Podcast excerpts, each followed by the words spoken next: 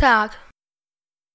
Die hören mich, den Radiorebellen.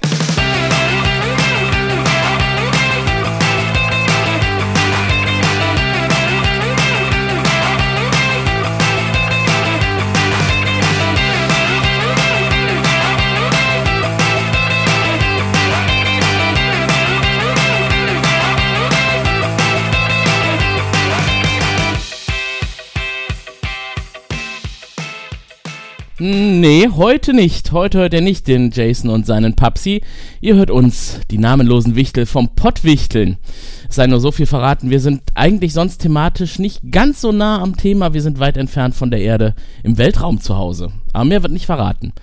Ja, es wird äh, anspruchsvoll für uns, äh, denn wir sind ein bisschen mehr als zwei. Wir sind drei. Ähm, ja, hallo an die beiden anderen. Hallo. Hallo. Ja, da haben wir einen äh, netten Podcast zugewichtelt bekommen, den wir heute mit einer Sendung versehen dürfen. Oh Freut ja. ihr euch schon? Ja, auf jeden Fall. Und ich bin auch gar nicht aufgeregt. Darf ich dich sofort äh, kritisieren? Also, äh, wir sind zwar normalerweise im Weltraum zu Hause, aber das kann man von diesem Cast ja eigentlich auch sagen. Also häufig genug ist das thematisch ja auch im Weltraum behaftet. Ja, das stimmt. Also ich hoffe mal, äh, solange der Mars mit, mit nichts kollidiert, ist alles in Ordnung. Ja, wir freuen uns, äh, die Wichtel zu sein für den Radiorebellen und äh, wir geben uns heute mal Mühe, was Nettes abzuliefern. Wir äh, haben uns da einiges rausgesucht. Wir sind ja nicht ganz so spontan, wir sind ein bisschen älter, wir müssen uns das alles aufschreiben. Das haben wir gemacht, äh, ja. Und weil wir es toll finden, wie Jason die Welt so versteht und erklärt und das haben ja auch andere festgestellt. Ich habe mal sowas von Grimme Online-Preis Leuten hören zuletzt. Da äh, müssen wir also vielleicht auch noch mal eine Schippe drauflegen heute.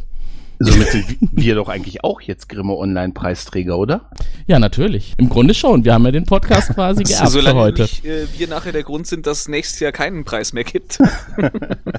Oder jemand einen aberkannt erkannt bekommt. Das hoffe ich doch mal nicht. Also, ich glaube es eigentlich nicht. Die Themen heute sind nicht Ja. ganz so verfänglich. Ähm, wir fangen auch ganz unbescheiden an mit einem ganz einfachen Thema, nämlich mit dem Leben, dem Universum und dem ganzen Rest. ja. Na, wie geht's dir? Was ganz Lockeres zum Einstieg, ne? Ja. Das ist sowas, da kann man mal, da muss man nicht viel denken, da kann man einfach mal so ein bisschen drüber reden. Ja, Sinn des Lebens. Das ist schon echt so ein bisschen, bisschen schwierig und ich glaube, das drüber nachdenken an sich ist schon schwierig genug, oder? Ja, äh, die Frage ist ja, äh, gibt es ihn überhaupt? Ja, und spielt es eine Rolle? Ob man, äh, ob es Auch einen das? gibt oder nicht. Ja. Ja, es ist natürlich auch so ein Ding. Also als ich jünger war, Mhm. da habe ich diese Frage nicht gestellt. Also da war das für mich Nee. nicht wirklich ein Thema. Aber also als ich so in deinem Alter vielleicht gewesen wäre, Mhm. überhaupt nicht. Aber ich frage mich, wie es wie es heute so ist. Also also jetzt, je älter ich werde, desto häufiger kommt schon der Moment, wo ich mich frage, ja, was ist der Sinn des Lebens? Wo will ich hin? Ne? Und wie ist das bei dir so? Ja, ich denke, das kommt natürlich auch mit, mit, mit zunehmendem Alter hast du natürlich auch mehr Verantwortung, die du übernimmst. Du hast äh, naturgemäß deswegen auch, sage ich mal, mehr Stressfaktoren. Und ich glaube, das ist auch so ein Ding, wo man dann relativ schnell so, so in die Frage reinkommt, äh, warum mache ich das eigentlich alles überhaupt? Was, Mhm. wa, was ist der Sinn dahinter? Ja, ist es vielleicht auch, dass man, wenn man auf diese Sinnsuche geht, eigentlich so mit dem Status quo vielleicht unzufrieden ist? Kann das vielleicht auch ein Grund dafür sein? Ich glaube, das spielt auf jeden Fall eine Rolle. Ich glaube, wenn man äh, so in einem Moment, wo man einfach nur bedingungslos glücklich ist, weil es einem einfach mal gut geht, man hat das ja, hoffe ich jedenfalls, man hat das ja hin und wieder mal, dass man einfach sagt, so jetzt geht's mir gerade gut, dann kommt man eigentlich nicht so wirklich auf den Gedanken, äh, was ist der Sinn dahinter, sondern dann lebt man so ein bisschen im Augenblick äh, und ich glaube, das ist eher, äh, wenn es eben gerade mal nicht so gut läuft oder wenn man gerade eben einfach Stress hat, dass man dann eher so in diese Gedanken reinkommt. Ja, es ist schon ein bisschen trübselig, ne? Weil Ja. es so auch so, weil, also bei mir kommt diese Frage immer dann, äh, wenn ich halt so ein bisschen mich in eine Ecke gedrängt fühle oder, Mhm. oder Mhm. auch sage, ja, okay, gut, ähm, soll ich da weitergehen oder soll ich jetzt mal vielleicht aus dem goldenen Käfig rausgehen, was Neues ausprobieren? Ja. Aber ich glaube, du hast aber recht, ähm, je älter ich werde, desto schwieriger wird das natürlich. Und dann sind irgendwann, weißt du, es fängt ja schon an so mit den, den goldenen Handschellen des unbefristeten Arbeitsvertrages und endet dann halt irgendwie auch darin, dass ich äh, jetzt ja auch meine Familie nicht im Stich lassen kann und sagen kann, Ja. ich möchte jetzt lieber wandern gehen. Ja, das ist, das ist tatsächlich schon schwierig. Und dann ist ja auch die Frage, was, was hat das letzten Endes äh, für eine Konsequenz? Wenn, Mhm. wenn der Sinn des Lebens vielleicht, wenn er nicht existiert oder wenn er, äh, wenn er gar nicht erreichbar ist, wenn man äh, sagen muss, okay, das kann ich jetzt sowieso nicht oder nicht mehr schaffen. Was ist, was ist dann die Konsequenz daraus, die man daraus ziehen würde, wenn der Sinn Mhm. des Lebens entweder nicht existent oder nicht erreichbar ist? Mhm. Aber glaubst du denn, wenn, wenn wir mal jetzt so philosophisch davon ausgehen, es gibt so einen Sinn des Lebens, irgend so eine Art Überbau, Mhm. äh, also irgendwas, auf was wir eigentlich alle zulaufen sollten, meinst du, dass das etwas ist, was für alle gleich ist oder für jeden individuell sein kann? Ich glaube da eher, dass das individuell sein müsste. Mhm. Ich glaube, dass das, wenn überhaupt, äh, also ich glaube, wenn es einen Sinn gibt, dann muss den jeder äh, klischeehaft für sich selbst finden. Mhm. Kommt immer darauf, ja, wenn man, also wenn, wenn ich mich antriebslos fühle, ich glaube, das ist eine ganz gute Besch Beschreibung. Mhm. Wenn ich mich an, antriebslos fühle, da habe ich immer das Gefühl, ja, okay, jetzt so den, den Sinn dahinter nicht ganz zu verstehen. Warum mache ich das hier eigentlich? Warum mache ich das? Warum stehe ich jeden Morgen auf, gehe arbeiten, mache einen, wie es so schön heißt, mache einen Job, äh, der mir halt natürlich nur bedingt immer gefällt und um Geld zu verdienen, aber ich habe eh weniger Freizeit, verkaufe quasi meine, meine Lebenszeit für Geld Mhm. was dann auch mal mehr und mal besser ausreicht. Äh, Ja, das ist, ist schon eine Frage, ob das nicht einfach auch so ein bisschen so ein Selbstbetrug ist, dass man sagt, ja, aber da ist noch irgendwie was dahinter, was Großes, Mhm. auf was am Ende, dass es am Ende doch gut wird. Ja, ja, ja. Ja, was, was, wenn es nicht wird? Vielleicht ist das Leben ja auch Selbstzweck, dass man also sagt, man Mhm. lebt, um zu leben und nicht um jetzt ein Ziel zu erreichen, das definiert ist oder das irgendjemand vorgegeben hat, irgendein Metawesen, sondern wir leben allein, um das Leben zu erfahren. Die ich auch mal in einem Song gehört habe, war die, wie du eben schon gesagt hast, der Sinn des Lebens ist Leben. Das ist natürlich genauso eine Antwort wie ähm, der Sinn des Lebens ist glücklich zu sein. Das ist natürlich schnell gesagt. Und Rechts aber ist da, wo der E- Daumen links ist. genau, aber das ist äh, und am Ende ist es noch immer jut gegangen, ne? Aber wenn es unterm Strich am Ende des Tages ist das natürlich auch leichter hingesagt, oder? Mag sein. Vor allem äh, zielt es auch auf die Fragen ab, mit denen sich eigentlich Philosophen, Gelehrte, Geistige schon Ja. seit Jahrhunderten beschäftigen, wenn nicht seit Jahrtausenden. Es sind ja diese drei Mhm. berühmten Fragen. Woher kommen wir? Wohin gehen Ja. wir? Warum der sind Sinn wir und der hier? Zweck des Ganzen, ne? Ja, es ist schon interessant und wie Ja. gesagt, also je älter ich werde, umso mehr merke ich, dass diese Sinnsuche für mich durchaus eine Rolle spielt. Aber ich habe auch noch keine Antwort für mich da Mhm. gefunden. Hast du für dich eine gefunden? Also, wo du sagst, das ist etwas, wo du im Moment so gefühlt drauf zulaufen möchtest? Ich äh, tue mich da sehr schwer, ähm, überhaupt zu sagen, äh, dass ich ein, Vorgehen hätte, um eine Antwort finden zu können. Also es ist ja, wie, wie möchte man den Prozess einer Antwortfindung da überhaupt äh, irgendwie, irgendwie gestalten? Wie macht man das? Mhm. Wie findet man die Antwort auf die Frage nach dem Sinn des Lebens? Ja, wahrscheinlich Ich habe ist es. leider äh, keinen Supercomputer, den ich, dem ich da irgendwie die Daten eingeben könnte und ein paar Milliarden Jahre warten könnte. Wie war, wie war nochmal die Antwort bei äh, Per Anhalter durch die 42. Galaxie? 42, ja. Vielleicht ist das die, ist diese Antwort äh, genauso gut wie jede andere Antwort auf die Frage, oder? Ja. Das ist tatsächlich, ja, ich glaube, wenn, wenn Philosophen da Jahrhunderte oder Jahrtausende darüber diskutiert haben, dann sollten wir doch eine Antwort jetzt finden? Es wäre ja langsam mal an der Zeit, ja. Ja, ja, also ich glaube, ähm, für mich ist es einfach ähm, eine wirklich wichtige Sache, dass ich ähm, einfach möglichst so, wie man sagt, keep it real halt durchs Leben gehen kann und irgendwie durchaus doch mit dem, was ich täglich tue, eine gewisse Art von Zufriedenheit äh, mit erreiche. Ähm, dass es einfach doch so ist, dass ich abends sage, ey, der Tag hatte Höhen und Tiefen, aber unterm Strich, summa summarum, bin ich doch recht glücklich mit dem, was ich tue. Mhm. Vielleicht ist, vielleicht ist der Sinn auch im, im weitesten Sinne, vielleicht ist ähm, die Frage nach dem Sinn des Lebens schon irgendwie ein bisschen Selbstzweck und vielleicht ist der Sinn des Lebens auch mal zu reflektieren und äh, im Gesamtbild zu schauen, äh, was überhaupt so um einen herum vorgeht und nicht nur Mhm. eben irgendwie so den Blick auf das, auf das Naheliegende zu richten, sondern irgendwie mal das drumherum zu umfragen. Ja, dass man es dass man's wertschätzt und sich Mhm. überhaupt mit dieser Situation mal überhaupt beschäftigt. Genau. Ja, also ich finde ich finde diesen Gedankenansatz echt interessant, den du da gerade geäußert hast. Ähm, dass äh, wirklich es durchaus einen gewissen Selbstzweck hat, diese Frage sich zu stellen. Ja, doch, durchaus. Was vielleicht auch eine interessante Frage wäre, was würde denn Jason jetzt vielleicht denken, wenn er sich über dieses Thema Gedanken macht? Ich könnte mir vorstellen, dass es äh, für ihn auch um Biologie geht. Äh, also Mhm. primär Zweck des Lebens und Sinn des Lebens ist die Ja. Fortpflanzung und Ja, Arterhaltung. wenn man, es, wenn man es darauf runterbricht, auf jeden Fall, klar. Klar, auf Der einer Sinn- ja. biologischen Ebene ganz sicher, ja. Genau, Reproduktion, Erhaltung der Art.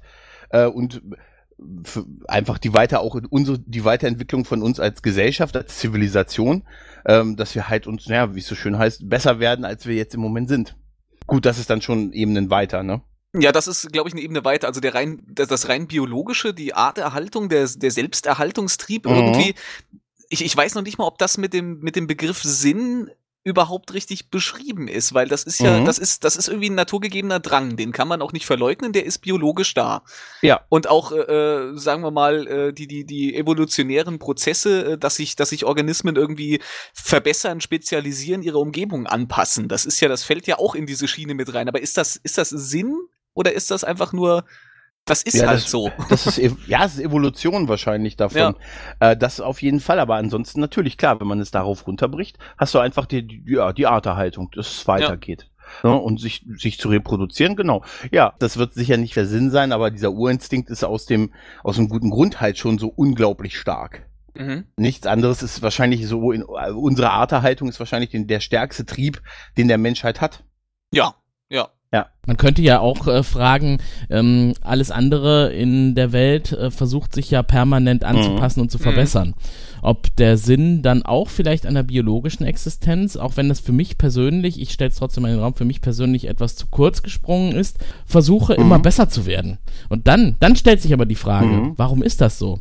Ist das so, weil mir jemand Mhm. gesagt hat, werd immer besser? Oder ist das so, weil ich zufällig mal entstanden bin und es eigentlich niemand entscheidet, wie ich zu sein habe und wie ich Was zu ist denn überhaupt habe? besser? Äh, wie definiert man besser? Na, der Daumen zum Beispiel, der Daumen und der Zeigefinger, beide miteinander kombiniert, ergeben Ja. das perfekte Ja. Greifwerkzeug. Und ich weiß nicht, äh, ich denke mal, die Fische im Urozean, die hatten noch richtig. Daumen und Ich Zeigefinger. äh, dachte es jetzt auch schon eher wieder auf so einer persönlichen Ebene. Der Anspruch, dass man, also ich glaube, das wird ja jeder sagen, dass er sagt, ich möchte mich weiterentwickeln und, und besser werden, als ich gewesen bin. Ich konnte mal nicht Ja. lesen, aber ich bin jetzt froh, dass ich lesen kann. Ne, Ich habe mal, ich bin mal mit, äh, weiß ich nicht, mit Taschengeld ausgekommen. Gut, das ist jetzt ein Mhm. anderer, aber jetzt komme ich damit natürlich nicht mehr aus. Also die Dinge entwickeln sich weiter und dass man sich selbst, sich persönlich weiterentwickelt, einfach auch vom Intellekt, vom Geist, das ist ja natürlich, das ist natürlich schon auch, auch unabdingbar. Ich meine, ganz ehrlich, man möchte ja nicht ewig auf dem Stand von, von einem Kind oder von einem Jugendlichen halt bleiben. Das ist Aber vielleicht wäre das ja besser. Vielleicht äh, äh, lerne ich lesen, nur um dann auf Facebook Kommentarspalten zu lesen und mir zu denken, eigentlich ging es mir besser, bevor ich das gelesen Ja, aber habe. es, hei- ja, es heißt ja nicht, dass es nicht missbraucht wird, diese Fähigkeit. gut.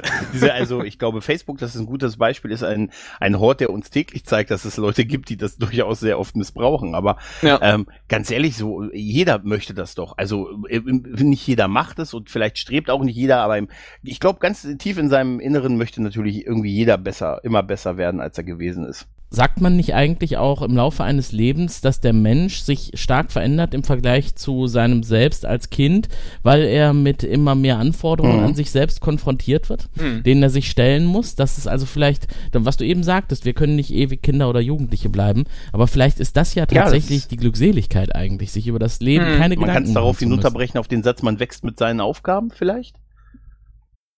Was natürlich Ja. Auch Das wieder kann bedeutet, sein. dass man als, dass der Mensch, dass der Sinn des Lebens auch, oder ein Teil davon zumindest auch ist, dass man eine Aufgabe hat. Und das muss ja jetzt nicht zwingend ein Job sein, sondern das kann auch sein, dass man sagt, äh, meine Familie, ich ziehe ein Kind groß beispielsweise, kümmere mich äh, liebevoll um es und lass es halt, äh, se- sehe zu, dass es behütet aufwächst. Wächst kann die genauso groß die Aufgabe sein, wie vielleicht jetzt zu sagen, ich habe jetzt eine Firma aufgemacht und stelle beschäftige Leute, deren Lebensunterhalt davon wieder abhängt. Hm. Das kann ja auch ein Trieb sein, der dahinter steckt. Ne? Das könnte jetzt der Mirko wahrscheinlich gut beantworten, Mhm. wie das so ist, wenn man ein Kind hat, ob sich dadurch auch die Prioritäten und vielleicht sogar Also der ich- ganze Sinn des ich Lebens habe verschiebt. ja keins, aber ich würde mal ganz äh, deutlich aus Beobachtung sagen, dass es so ist. Dass sich da, Mhm. dass ein Kind äh, das komplett das Leben auch, muss es auch so auf den Kopf stellt und absolut die Nummer eins. So, und so sollte es wahrscheinlich auch sein in der Prioritätenliste, zumindest eine gewisse Zeit einnimmt. Äh, ich, mir, mir fällt äh, gerade zu dem Ding im Grunde gerade ein Gedanke ein, äh, mein Bruder, der sich irgendwann mal ein Eigenheim angeschafft hatte und das äh, war finanziell schon nicht ganz ohne, das äh, für ihn zu stemmen. Und äh, er hat dann irgendwann äh, die Nachricht bekommen, dass er Vater wird. Mhm. Und da hat er zu mir gesagt, äh, ich habe ganz oft hier in diesem Haus gesessen und habe gedacht, wofür machst du das alles? Mhm. Und jetzt, wo ich die Nachricht habe und weiß, äh, da weiß ich, wofür ich das mache. Ja, ja. Und Das- da hat sich auf jeden Fall die Perspektive verändert. Mhm. Ja, du, du siehst es halt auch. Also ich habe das auch bei mir in meinem Freundeskreis sehr stark, dass sobald die Leute halt äh, Eltern werden, sich komplett die Prioritäten und auch das komplette Leben halt komplett mhm. ändert. Also also was vorher wichtig war und die absolute Priorität hatte, ist plötzlich nur noch unter ferner Liefen oder wenn man mal Zeit hat. Aber es hat den Vorteil, es ist völlig in Ordnung für die Leute. Fühlen sich nicht so wie, als hätten sie auf irgendwas, äh, müssen sie jetzt auf irgendwas verzichten, sondern als haben sie irgendwas gewonnen, was ihnen einfach in eine höhere, was in der Prioritätenliste einfach nach oben gerutscht ist. Man kann also wahrscheinlich, glaube ich, sagen, dass der Sinn des Lebens wahrscheinlich sowohl individuell ja. als auch äh, irgendwo flexibel ist. Das wird eine Mischung daraus sein, ja. Ja. Ja, ja. sehe ich auch so interessant sind auch die Reaktionen, die es auf die mhm. Sinnfrage gibt. Es ist ja nicht nur so, äh, dass das Menschen wie wir äh, irgendwo in einem Podcast äh, als Thema wählen und dann äh, analysieren, was äh, sind unsere Antriebs, ja, Antriebe zu diesem Thema. Ähm, man kann da auch zynisch drauf reagieren und sagen, das Leben mhm. hat keinen Sinn. Es ist alles sinnlos und eigentlich äh, muss ich nur leben und mich ernähren und, und mhm. fortpflanzen und das war's dann. Dann kann man aber alles leugnen, was mit Kunst, Kultur, Schönheit, Bildung, Liebe, Gefühlen und allem zu tun hat, was halt nicht mhm. dem Sachzwang unterworfen ist.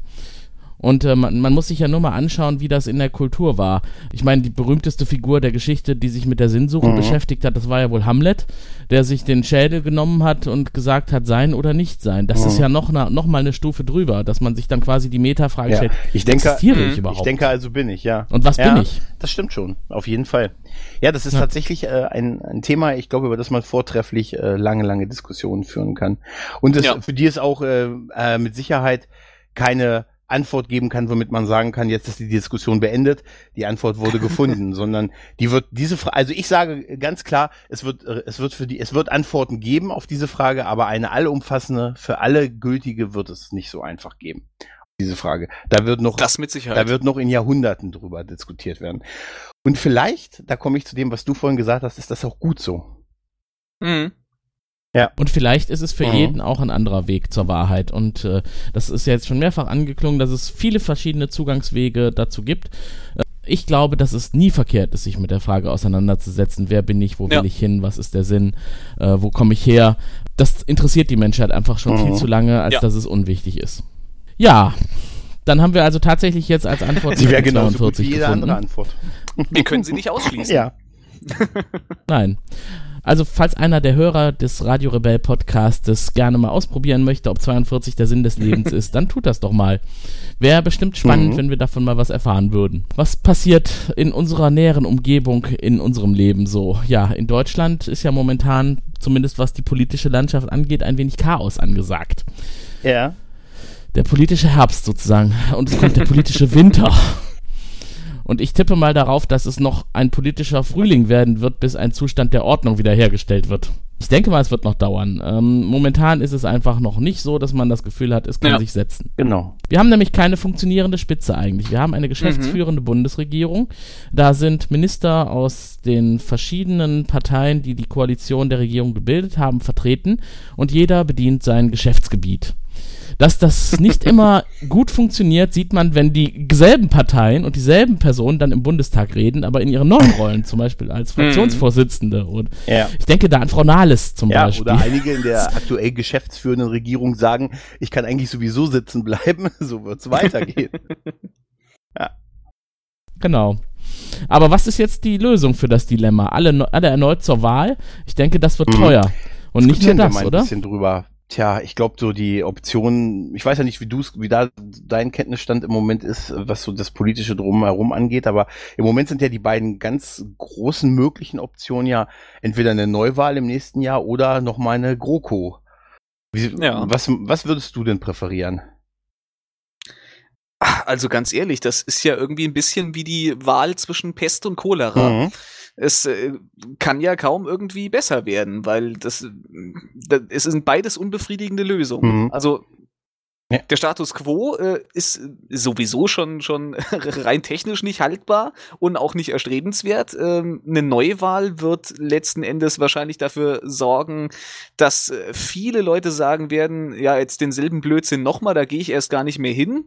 Das hat ja beim ersten Mal schon nichts gebracht. Also die, die verdrossen sind, die werden noch verdrossener. Die, die fanatisch äh, irgendeine Meinung äh, haben, die werden weiter hingehen. Das heißt, dass die Extreme weiter, weiter nach oben gehen werden. Eine große Koalition, ja. Heiter weiter, ne? Heiter weiter oder eben nicht so heiter, ja. Also bei einer Neuwahl stimme ich dir durchaus zu. Die Gefahr ist sehr groß, dass dann äh, viele zu Hause bleiben. Also ich glaube, es ist immer einfacher, Leute, die gegen etwas sind, zu mobilisieren, als Leute, die für etwas sind.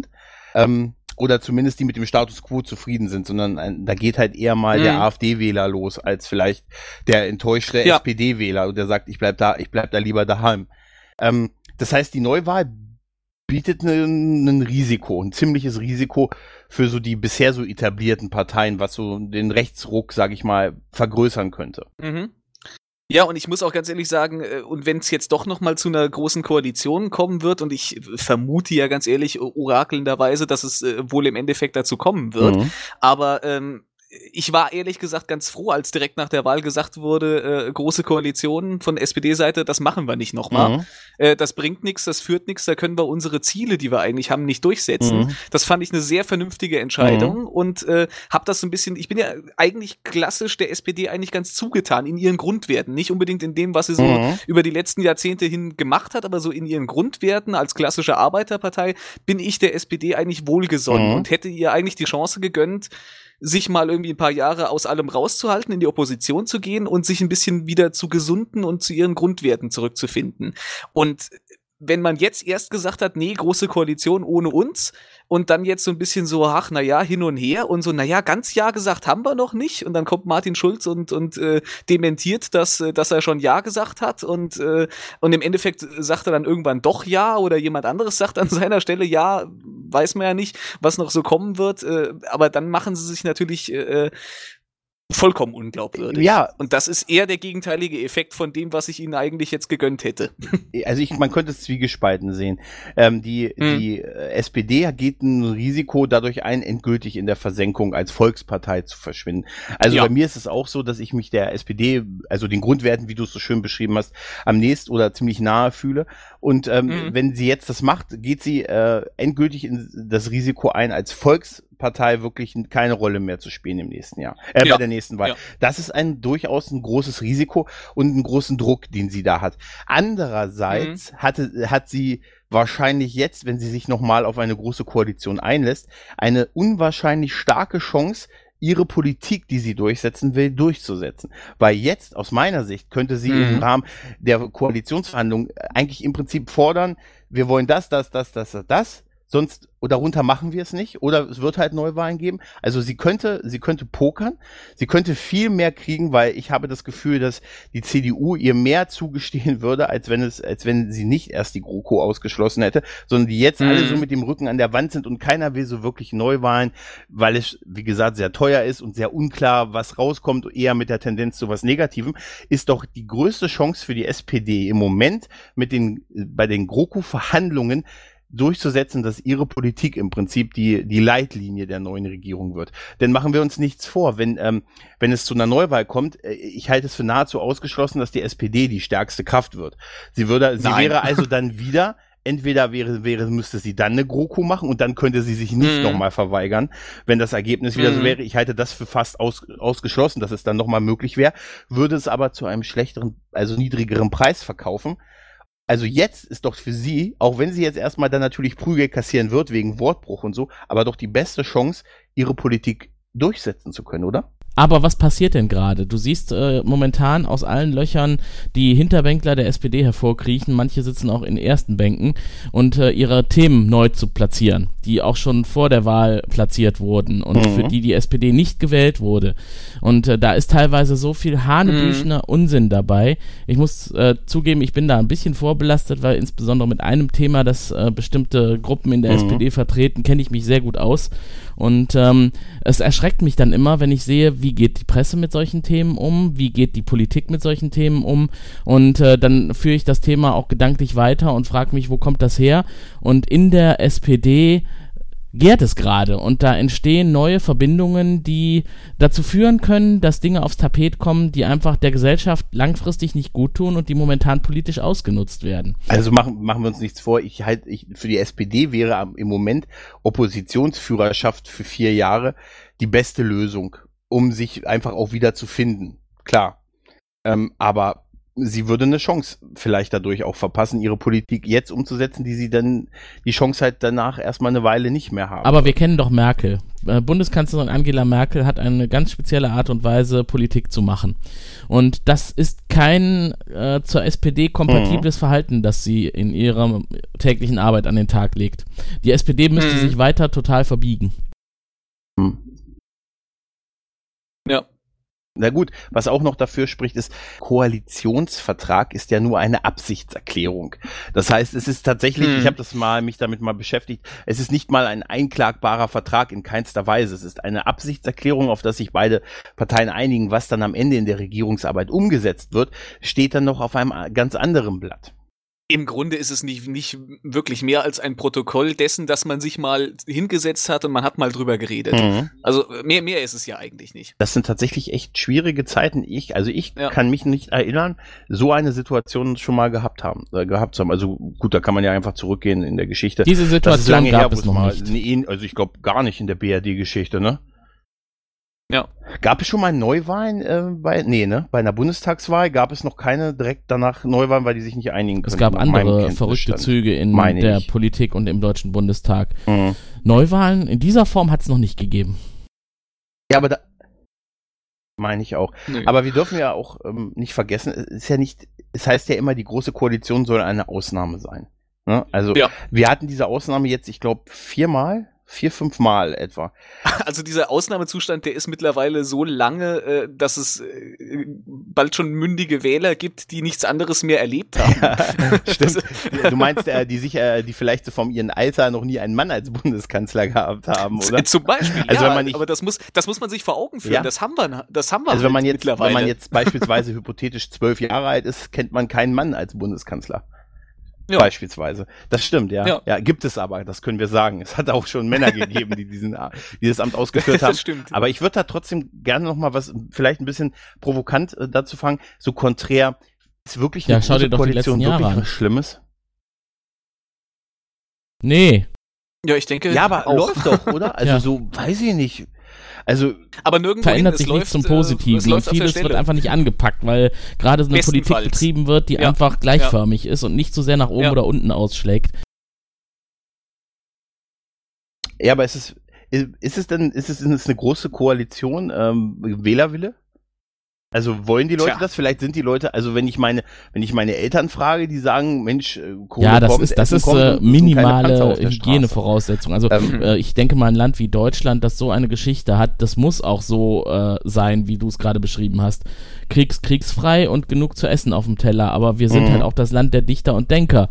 Und gerade das Thema Denker wir äh, müssen ganz hm. dringend bei hm. einigen Themen jetzt mal wieder Fahrt aufnehmen. Gerade neue Energieformen und äh, Antriebssysteme, deutsche Automobilindustrie, da ist so viel zu tun. Du hast doch gesehen, was da hm. passiert ist ja. in den letzten Jahren.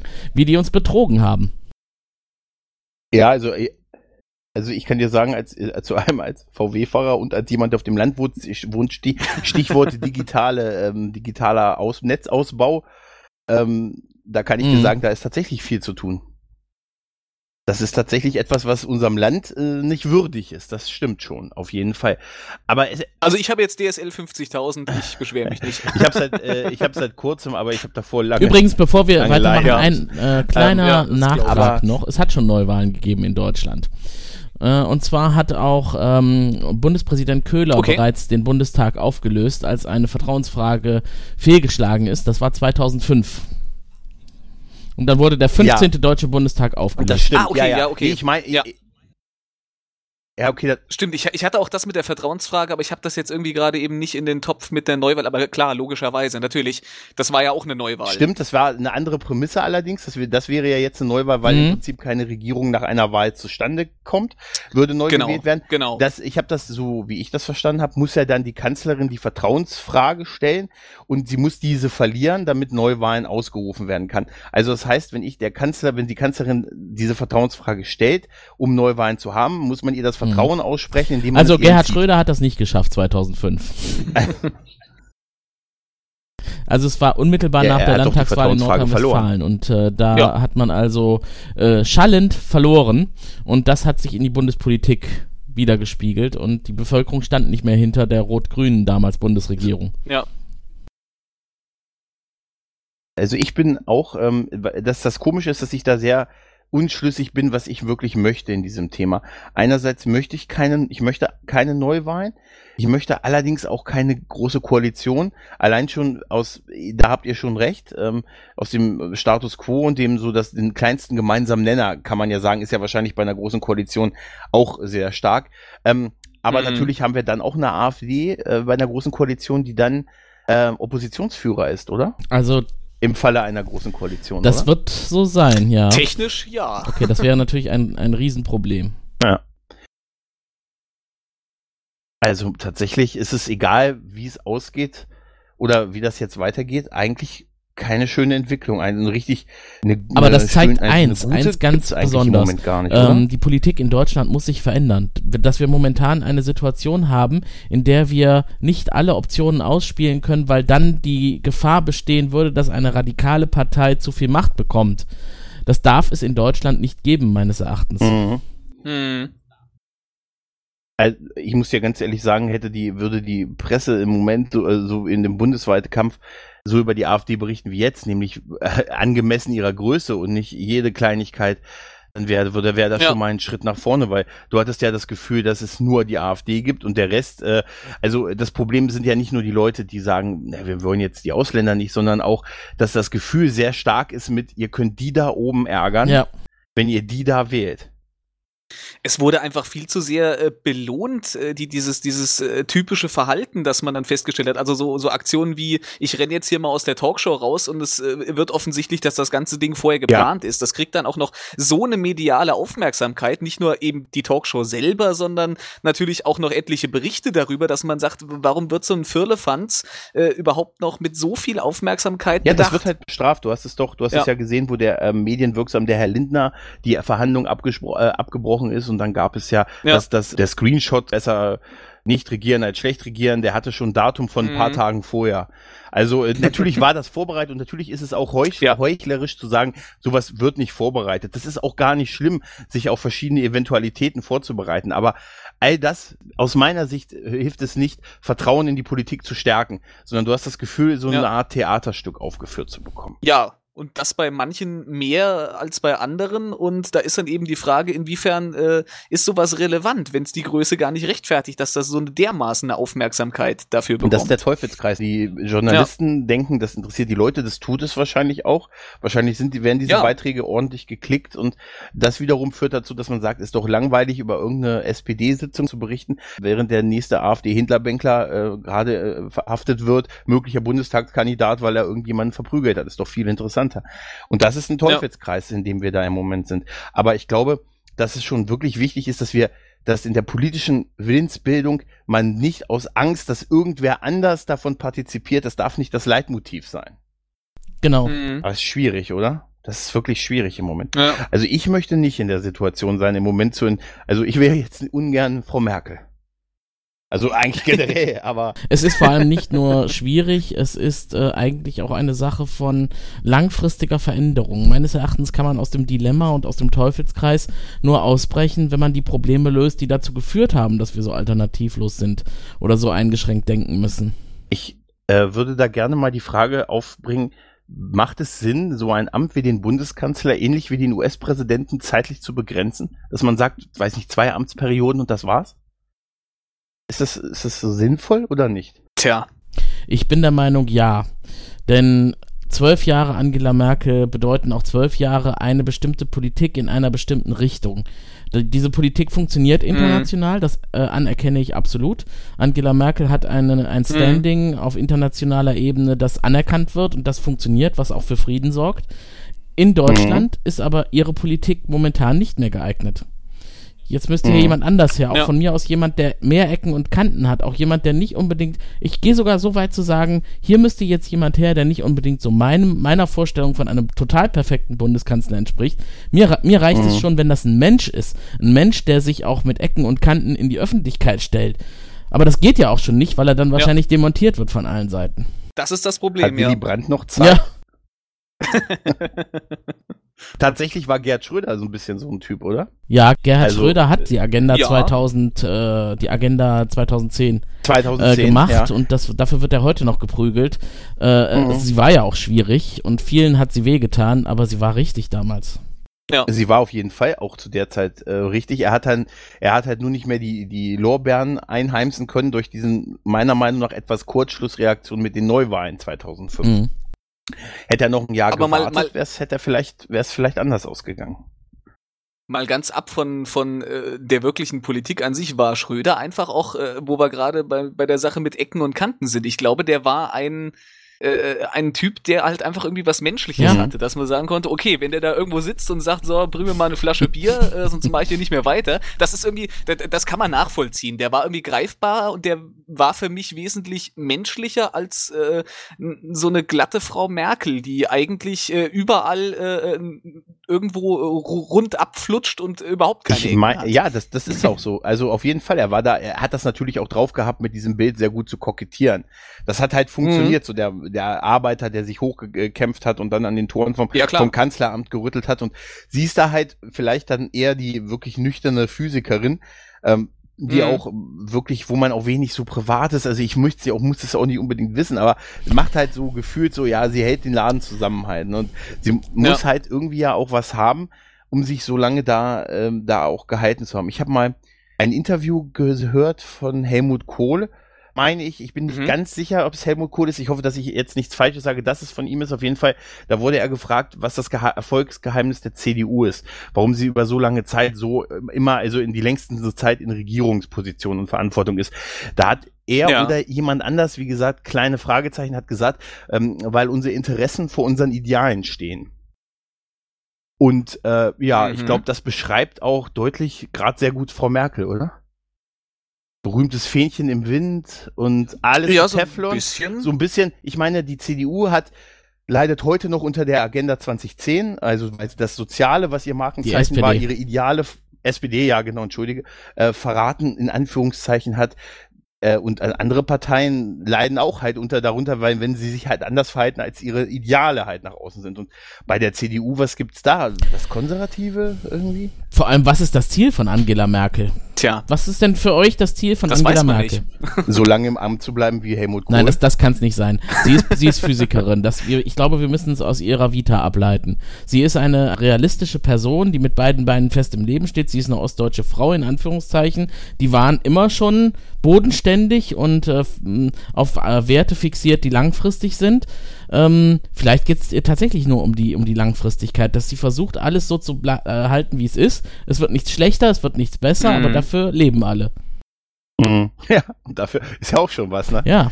Ja, ja, das ist, ja, das ist, das ist echt schwer zu sagen. Aber ich sag mal so, ich glaube, dass wir nächstes Jahr noch nach wie vor eine Bundeskanzlerin Angela Merkel haben. Ich glaube, das sieht keiner anders, oder? Ich denke, das es gibt eigentlich keine auch. Alternative. Ich, ja, ich, ich wollte gerade sagen, wer ist das nicht traurig? Werden? Ist es nicht traurig, dass wir aufgrund der Alternative keine andere Alternative sehen?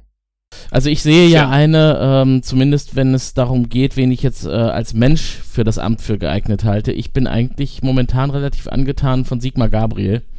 Der, ich habe einen Moment lang gedacht, du sagst Horst Seehofer. Oh Gott, oh Gott. Ich, Moment lang ich, werde mit nie, ich werde mit Sicherheit niemals einen Politiker der CSU für geeignet für ein Kanzleramt halten.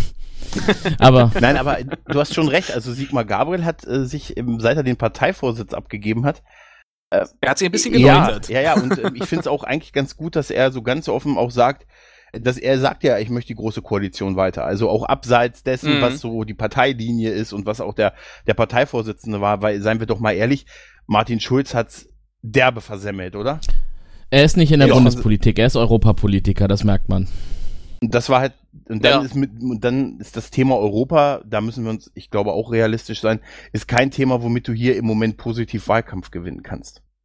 Das stimmt. Hier zählen andere Themen. Das ist Mhm. Das ist leider momentan irgendwie ein Thema, das äh, sehr, nicht sehr kontrovers und negativ in der, glaube ich, allgemeinen Wahrnehmung Und das ist so schade. behaftet Und das- ist. Und das ist ich echt meine, traurig. Das ist wirklich Ey, wir traurig. leben, wir haben im Prinzip, also ich sehe das im Moment so, wir haben eigentlich so ein Paradies, so eine, eine, einen, einen großen Völkerverbund und eine gemeinsame Währung und das ist einfach auch, ähm, das ist so viel, so viel Gutes. Natürlich sind da Probleme und natürlich sind da auch Schwierigkeiten, aber das ist sowas Tolles, dass es möglich ist, das äh, zu so lange zu halten. Und ich sehe immer mehr, wie es schlecht geredet und kaputt gemacht wird und habe das Gefühl, sieht das außer mir keiner so? Ja, es ist halt irgendwie, man hat äh, eigentlich diese ganz, ganz gute Situation, aber man hat irgendwie auch in den letzten Jahren eben nicht auf Europaebene auch nicht mehr wirklich viel Sinnvolles gemacht, um das Ganze irgendwie zu halten. Und jetzt so langsam bröckelt es an allen Enden. Dann haben wir Brexit, dann haben wir in, in Frankreich laute Stimmen, die, die raus wollen, dann haben wir hier bei uns die äh, Euro-Kritiker und was weiß ich, was es alles gibt. Man muss, man muss um so einen, um so einen äh, Zustand äh, halt auch irgendwie kämpfen. Und ich Ja. glaube, äh, man hat das äh, für zu ver- selbstverständlich genommen, dass wir in diesem vereinten Europa Das Marketing leben. war nicht gut in den letzten Jahren. Das, Ja, das, Ja, das- vielleicht, das- vielleicht, das- vielleicht kann man aber, das so aber wir sehen es ja in, in der Welt um uns herum. Ich meine, sowas, äh, überleg doch mal, wie wir vor einem Jahr waren. Und jetzt haben wir Donald Trump als US-Präsident und die Engländer treten Ja. aus der EU aus. Das ist Mhm. etwas, ich würde so weit gehen, um zu sagen, ich halte das für einen historischen Fehler, diesen Brexit. Ja, Ja. äh, zweifellos. Und, äh, und da, das werden die, die, gerade die jüngeren Generationen in England werden das noch über Generationen bereuen, dass das passiert. Und, und man sieht um uns herum, wie viel auseinanderfällt. Vielleicht ist das aber auch ein Grund, dass es durchaus hier auch eine gewisse Sehnsucht nach einer Stabilität gibt. Also die Jüngeren in Großbritannien ähm, haben das Thema mit Sicherheit falsch verstanden. Also ich denke, das liegt an der medialen Beeinflussung und das liegt auch daran, dass die sich nicht genügend interessiert haben im Vorfeld. Ich muss, muss das allerdings auch auf Mhm. mich jetzt äh, auch beziehen. Mir war auch nicht klar, was Europa alles tut in Großbritannien. Ich habe das jetzt erst mitbekommen, als Mhm. der Brexit beschlossene Sache war, was da alles gefördert wird, was nicht funktioniert, wenn Europa nicht mehr da ist. Also ich äh, habe ja dann noch irgendwie gelesen, dass äh, äh, die Google-Statistiken hergegeben haben, dass in Großbritannien direkt nach der nach der Brexit-Wahl im Grunde in den Statistiken die Suchanfragen nach den Konsequenzen eines solchen Brexits Genau nach oben gestellt sind. Also da, die Leute haben äh, erst entschieden und haben sich dann oder vielleicht waren es ja auch nicht dieselben Leute, vielleicht waren es auch welche, die sich enthalten haben, aber erst danach war dann so, oh, was bedeutet das denn jetzt Es eigentlich ist, für es, ist doch, es ist doch echt erschreckend, oder? Zu wählen und danach, die Kon Ja. und danach zu gucken, was für eine Auswirkung hat das jetzt? Das Jetzt sage ich mal was, traurig, was ja. vielleicht ein bisschen aufrührerisch ist, aber äh, ich bin der Meinung, auch wenn die Politik in Großbritannien jetzt sagt, die äh, Wähler haben entschieden und das ist jetzt nun mal das Ergebnis, alles, was danach so herausgekommen ist, wie wenig die Leute Bescheid wussten und au- nimm von mir aus auch die, die Steigerung der Suchanfragen nach dem äh, Suchwort, was hat der Brexit äh, oder was bewirkt der Brexit bei uns, äh, das wäre Mhm. für mich schon Grund genug, dieses Thema zu stoppen.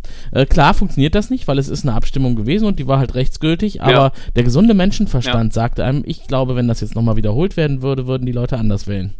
Ja, da sind wir aber genau wieder bei dieser Sache, wollen wir so lange wählen, bis das Ergebnis passt? Ja, aber in dem Fall, das, das, ja, ich das- bitte ja, dich, nee, das ja. kannst du jetzt nicht bringen, weil das Thema Brexit und Austritt aus Europa, das war einzigartig, das gab's vorher noch nie. Ja, aber die können ja, Moment, aber Ja. diese Abstimmung, äh, auch wenn wir jetzt vom Thema etwas ab sind, aber diese Abstimmung ist ja äh, rechtlich nicht bindend.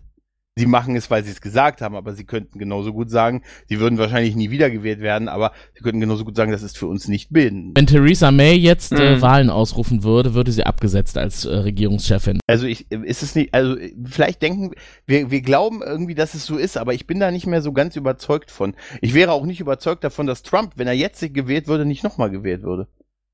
Also in, ganz ehrlich, Hm. ähm, es gab, es wurden zwei Wahlen, zwei ähm, Bundesstaaten in Amerika mussten vor kurzem nochmal die Wahlen wiederholen, weil es da eine, weil es da äh, irgendwelche Unstimmigkeiten gegeben hat. Die haben das nachgeholt und das Ergebnis war exakt dasselbe für Trump. Ne? Und das ist, äh, es, ich glaube, das ist unsere Wahrnehmung hier, aber das heißt nicht, dass es zwingend da drüben so gesehen wird. Und damit komme ich wieder zurück auf meine Aussage, dass es eigentlich eine Frage der Zeit ist, dass man eigentlich Zeit braucht, um die Menschen äh, zu fördern, dass sie in der Lage sind, einen politischen Willen zu äußern, der fundiert ist.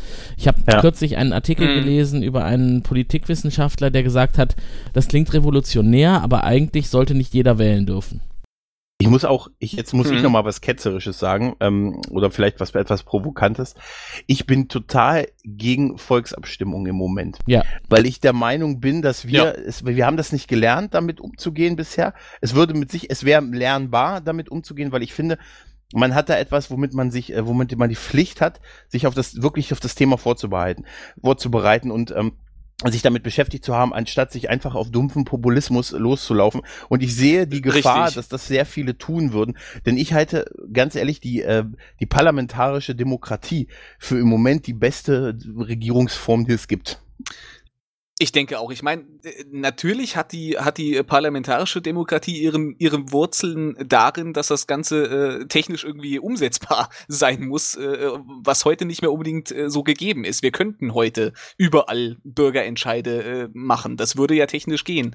Aber äh, ich denke, es ist ganz gut, dass da irgendwie so eine Art, in Anführungszeichen, Kontrollmechanismus ist, der das Ganze irgendwie eben nicht nur auf äh, die, die, die breite Masse, äh, die durch äh, Populismus ja doch sehr leicht zu beeinflussen ist, äh, Ich habe kürzlich einen äh, Zeitungsartikel gelesen, äh, wo es darum ging, wenn man jedes, jede, wirklich jedes wichtige oder jedes Gesetz, was zumindest eine größere Auswirkung hat, zur Volksabstimmung bringen mhm. würde, was jetzt in den letzten vier Jahren innerhalb der Regierung halt verhandelt und durchgeführt wurde, müssten wir alle jede Woche zur Wahl. Müssten wir jede Woche einmal wählen gehen so ist die Anzahl der Gesetze auf das Jahr gesehen ähm, und uns damit natürlich intensiv beschäftigen. Also um was nicht viele, was alle nicht ja, tun würden. Und ganz ehrlich, ich, es gibt sicher Themen, die so allumfassend und groß sind, wo ich sage, vielleicht macht es da Sinn, eine Volksabstimmung zu machen, so verändern, wirklich verfassungsverändernde mm. Sachen, sicher. Aber im Großen und Ganzen, im Moment sage ich, sehe ich das nicht ähm, als für sinnvoll an, eher für gefährlich. Heißt nicht, dass ich die Leute mm. für zu dumm halte, sondern ich glaube, wir haben es einfach so nicht gelernt und es ist eine große Verantwortung, die uns einfach noch vielen vielleicht noch nicht so bewusst ist. Obwohl wir ja alle Möglichkeiten hätten, uns zu informieren.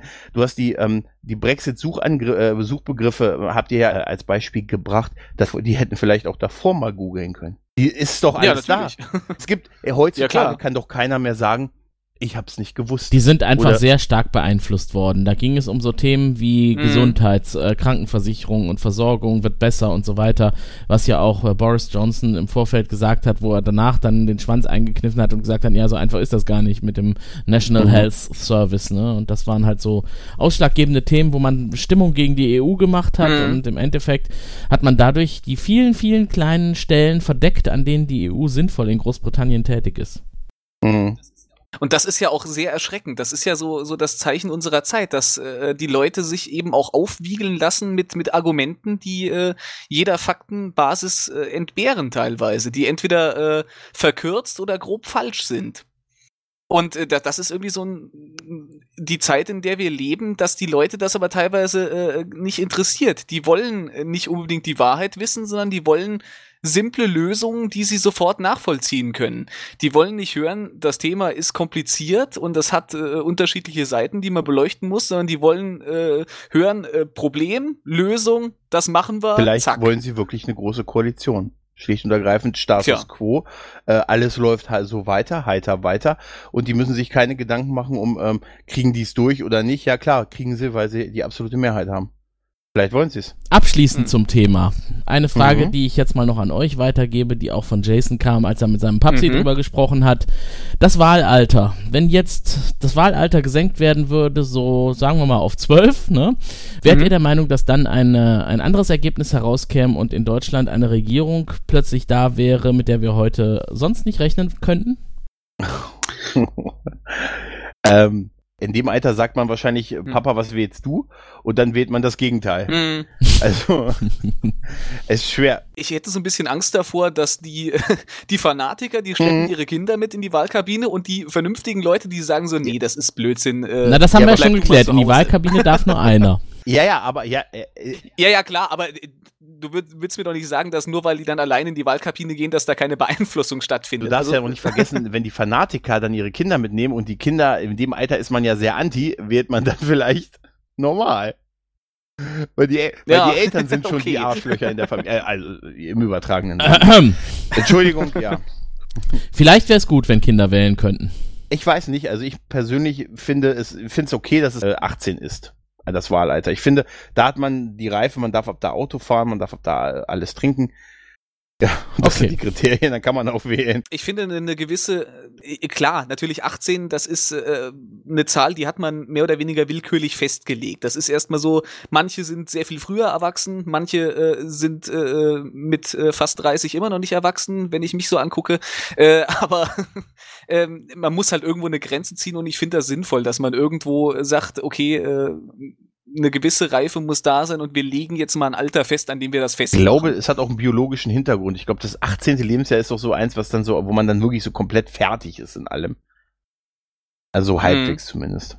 Mehr oder weniger. Und auch das ist wieder ein individuelles Thema. Es gibt Leute, die sind durchaus schon sehr Natürlich. früh reif, die könnten schon früher wählen gehen und die würden wahrscheinlich äh, fundiertere Wahlentscheidungen treffen als äh, Leute mit 18, 20, 24, keine Ahnung, sehr viel älter als 18, weil sie sich informiert haben und eine Meinung gebildet haben. Und da gab es ja auch in diesem Podcast schon die Empfehlung, Wahlomat.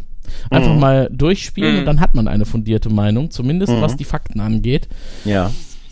Es ist besser, als sich überhaupt Definitiv. Und das ja. ist nicht kompliziert, das können ja. wir jedem nur empfehlen. Also man hat heute alle ja. Möglichkeiten, sich zu informieren und zu bilden, auch ohne großen Aufwand. Es gibt einfach nur keine Ausreden mehr, dass man es nicht getan hat. Ja. Mhm. ja. Ja, so viel zum Thema Politik bei uns zur nächsten Bundestagswahl. Auch hier haben wir wieder kein Ergebnis im Sinne von, wir können euch sagen, wie es aussehen wird. äh, außer vielleicht, dass wir alle davon ausgehen, dass dieses Jahr da nichts mehr passiert, was dauerhaft ist. Mhm. Aber etwas äh, viel langfristigeres und äh, wesentlich ernsteres, sage ich jetzt einfach mal, die Politik ist natürlich auch ein ernstes Themengebiet, aber der Umweltschutz äh, toppt das nochmal, denn hier geht es ja immer um den Planeten, auf dem wir leben. Und da hat es in den letzten Jahrzehnten viele, viele Nachrichten und Hinweise gegeben. Äh, es sterben immer mehr Tiergattungen aus, die Weltmeere werden immer schmutziger. Das Ozonloch, okay, das ist vielleicht mal eine positive Sache, schließt sich jetzt, aber das liegt auch nur daran, dass wir da sehr vehement auf FCKW verzichtet haben. Mhm. Also ja, die negativen Nachrichten überwiegen. Ja, es tut mir immer wieder weh, wenn ich in den Zeitungen lese, dass eine ganze Gattung verschwunden ist und höchstwahrscheinlich nicht mehr wiederkommt. Äh, ab und an gibt es natürlich da auch nochmal gegenteilige Nachrichten, aber die Weltrettung, was kann man tun? Äh, wie ist der Umweltschutz zu verbessern? Ist es überhaupt so, dass man etwas tun könnte oder ist die Erde selbstregulierend und der Mensch kann gar nichts ausrichten? Sind die Müllmassen in den Weltmeeren schlimm oder nicht schlimm? Globale Veränderungen, notwendig oder nicht? Ich glaube, dass es Veränderungen hm. immer gegeben hat und die auch durchaus notwendig sind. Aber ich halte äh, Umweltschutz durchaus absolut für ein Thema, das uns alle angeht. Wie heißt es, wie heißt Auf es so schön? Ähm, äh, denke lokal, aber handle global. ja, ähm, ja. also wir trennen ja auch Müll. Schlicht und ergreifend. Also wir werfen ja auch nicht alles in einen Müllbeutel. Da fängt es mhm. ja schon an. Also beim, beim Umweltschutz bei sich zu Hause. Also wenn man jetzt nicht gerade ein VW fährt und den Abgasskandal abbekommt, ansonsten achtet man da ja mittlerweile auch schon drauf. Also ich finde schon, dass das allgemein Umweltschutz schon ein Thema ist, womit sich auch mehr Leute beschäftigen.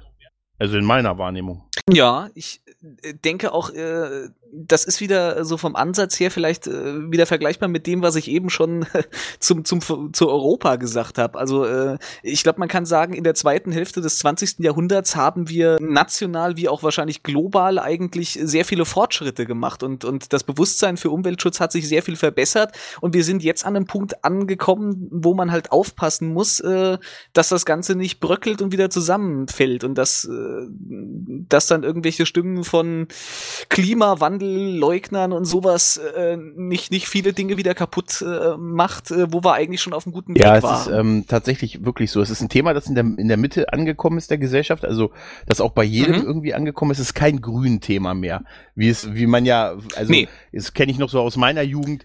Ja, und die machen Umweltschutz. Ne? Frau Merkel war auch schon äh, Bundesumweltministerin. Ja, sie, hat die, äh, sie schaltet die Atomkraftwerke ab. Ähm, ja, das, das ja. Ist, ist Da brauchte sie zwar einen kleinen Denkanstoß, da musste erstmal in Japan dann was passieren, damit die Frau Physikerin auch äh, gemerkt hat, oh, Atomkraft kann gefährlich sein, das schalten wir ab. Dabei haben aber die Godzilla-Filme genug Warnung vorher sein können. Nein, aber es ist, es ist aber, ich glaube, der, der Punkt, den du gerade hattest, der ist sehr wahr. Ich hatte in den letzten Jahren immer so das Thema, es ist so ein Konsensthema Umweltschutz, man, man trennt den Müll, das ist überhaupt, wird überhaupt nicht diskutiert. Mhm. Man guckt, dass man so halbwegs umweltbewusst so mit Autos fährt. Äh, Elektromobilität ist ja momentan ein Thema, was in, in vieler Mund ist. Aber mhm. gefühlt habe ich im Moment so ein bisschen die, das Gefühl, dass es mittlerweile so, so in Deutschland ein großes Thema ist und der Rest der Welt so zunehmend sagt, ja, macht ihr mal. Und wir können das ja nicht alleine retten im Prinzip also die Umwelt. Gerade so Amerika zieht sich zurück. Das ist doch ja, krass. Die, die klinken ja. sich so ein bisschen aus. Das ist natürlich äh, auch so ein bisschen das ja. Trump-Phänomen. Dass man sich so aus Verantwortung insgesamt irgendwie aus Unliebsamen da so ein bisschen rauszieht und sowas einfach verleugnet. Aber du bist ja auch so ein, so ein Wissenschaftsfan wie auch ich. Wie, wie, kann man, wie kann man das leugnen? Also wie kann man denn ganz ernsthaft sagen, als wenn so Erderwärmung eine Glaubensfrage ist? Also das verstehe ich immer nicht. Wie, ja. wie, kann man, wie kann man sagen, auch ein US-Präsident, ich glaube nicht daran. Also es ist doch keine Glaubensfrage, oder? Das ist doch messbar. Ja, das, das ist eine gute Frage. Das ist eben äh, etwas, was ich sowieso nicht äh, verstehen kann, wie man, wie man irgendwie an, an Fakten, die eigentlich äh, wissenschaftlich erwiesen sind oder, oder zumindest sehr stichhaltig sind, äh, wie man da so vollkommen dran vorbeigehen kann. Aber es scheint Leute zu geben, denen, denen das gelingt und denen, äh, die sich damit wohler fühlen, zu sagen, äh, hier das ist ja alles Unsinn. Ignoranz ist einfach die Antwort. Äh, ja. Es gibt Ignoranz, so viele wissenschaftliche ja. Ergebnisse. Es gibt Todeszonen im Meer, in denen fehlt einfach der Sauerstoff und da sterben die Tiere und Pflanzen ab. Mhm. Es gibt Plastikmüllteppiche, zum Beispiel im Pazifik, die die vielfache Größe von Florida haben und das ist äh, einfach mhm. Dinge, die kann man zählen, die kann man messen, die kann man wiegen potenziell und äh, ich glaube, dass viele Dinge, die im, in der Umwelt passieren, äh, die auch globale Auswirkungen haben, ignoriert werden. Auch dass die, die Eisschmelze, die Gletscherschmelze. Ist da das Thema Wirtschaft, ist es gegensätzlich Wirtschaft gegen Umwelt? Ist das ein Thema? Vielleicht. Also die Wirtschaft wird mit Sicherheit äh, Vorgaben machen, äh, auch was das Ergebnis am Ende angeht. Ähm, ich denke aber auch, dass es Bequemlichkeit ist zu großen, großen Teilen. Es ist, äh, ich habe kürzlich in äh, der Vorbereitung für eine sportliche Veranstaltung im Ausland, ich glaube es war in Rio de Janeiro, da müsst ihr mir mal helfen, war da, waren da Olympische Spiele oder Weltmeisterschaft oder irgendwie sowas? Äh, ja. Das ist eine gute ja. Frage. Ich bin, ich bin sportlich so, so desinteressiert an so Ich kann nur sagen, es war keine WM. Keine Fußball-WM. Ja. es ging auf jeden Fall unter anderem um Wassersport und da hat man die äh, Meere vor der Küste gezeigt, äh, in denen also auch Olympi oder Veranstaltungen zu diesem Sportwettbewerb stattfinden sollten. Mhm. Und das mhm. war wirklich, wirklich erschreckend, wie voller Müll diese Strände teilweise waren in den Gebieten, wo Abwasserrohre direkt ins Meer führen. Ungefiltert werden da die Dinge mhm. eingeleitet. Mhm. Und da sollten dann die Sportler, gut, die sind mir eigentlich jetzt nicht so wichtig, aber ähm, da sollen Menschen drin leben und davon leben. Ja. Da fischen Fischer ihre Fische raus, da schwimmen Menschen, da schwimmen Kinder, das Wasser wird benutzt, um irgendwelche Dinge zu düngen und, und zu bewässern. Aber du hast recht, das ist, das ist pure Ignoranz. Und solange dieser Müll nur irgendwo im Meer treibt und nicht bei mir im Wohnzimmer liegt, äh, ist das für manche ja. Leute okay. Und, und für manche Leute ist es wahrscheinlich auch noch okay, solange der Müll nur im Vorgarten des Nachbarn und nicht in Dabei hast du die Tiefkühltruhe liegt. voller Müll, falls du eingefrorene Fischprodukte hast, denn da ist äh, Mikroplastik drin. Ja.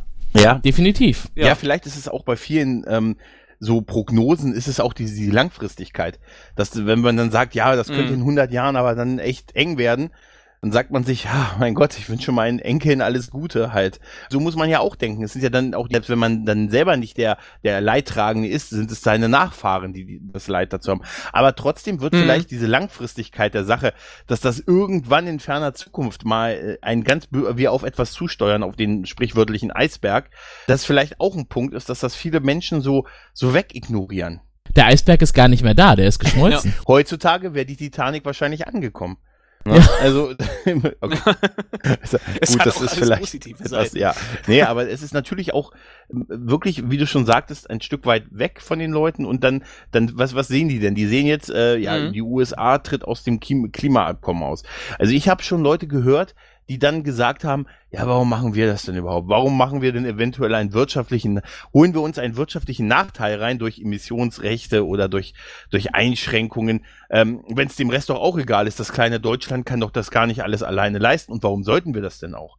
Das ist ja auch eine Meinung, die viele Leute haben können. Ja, klar. Ist Ignoranz, oder?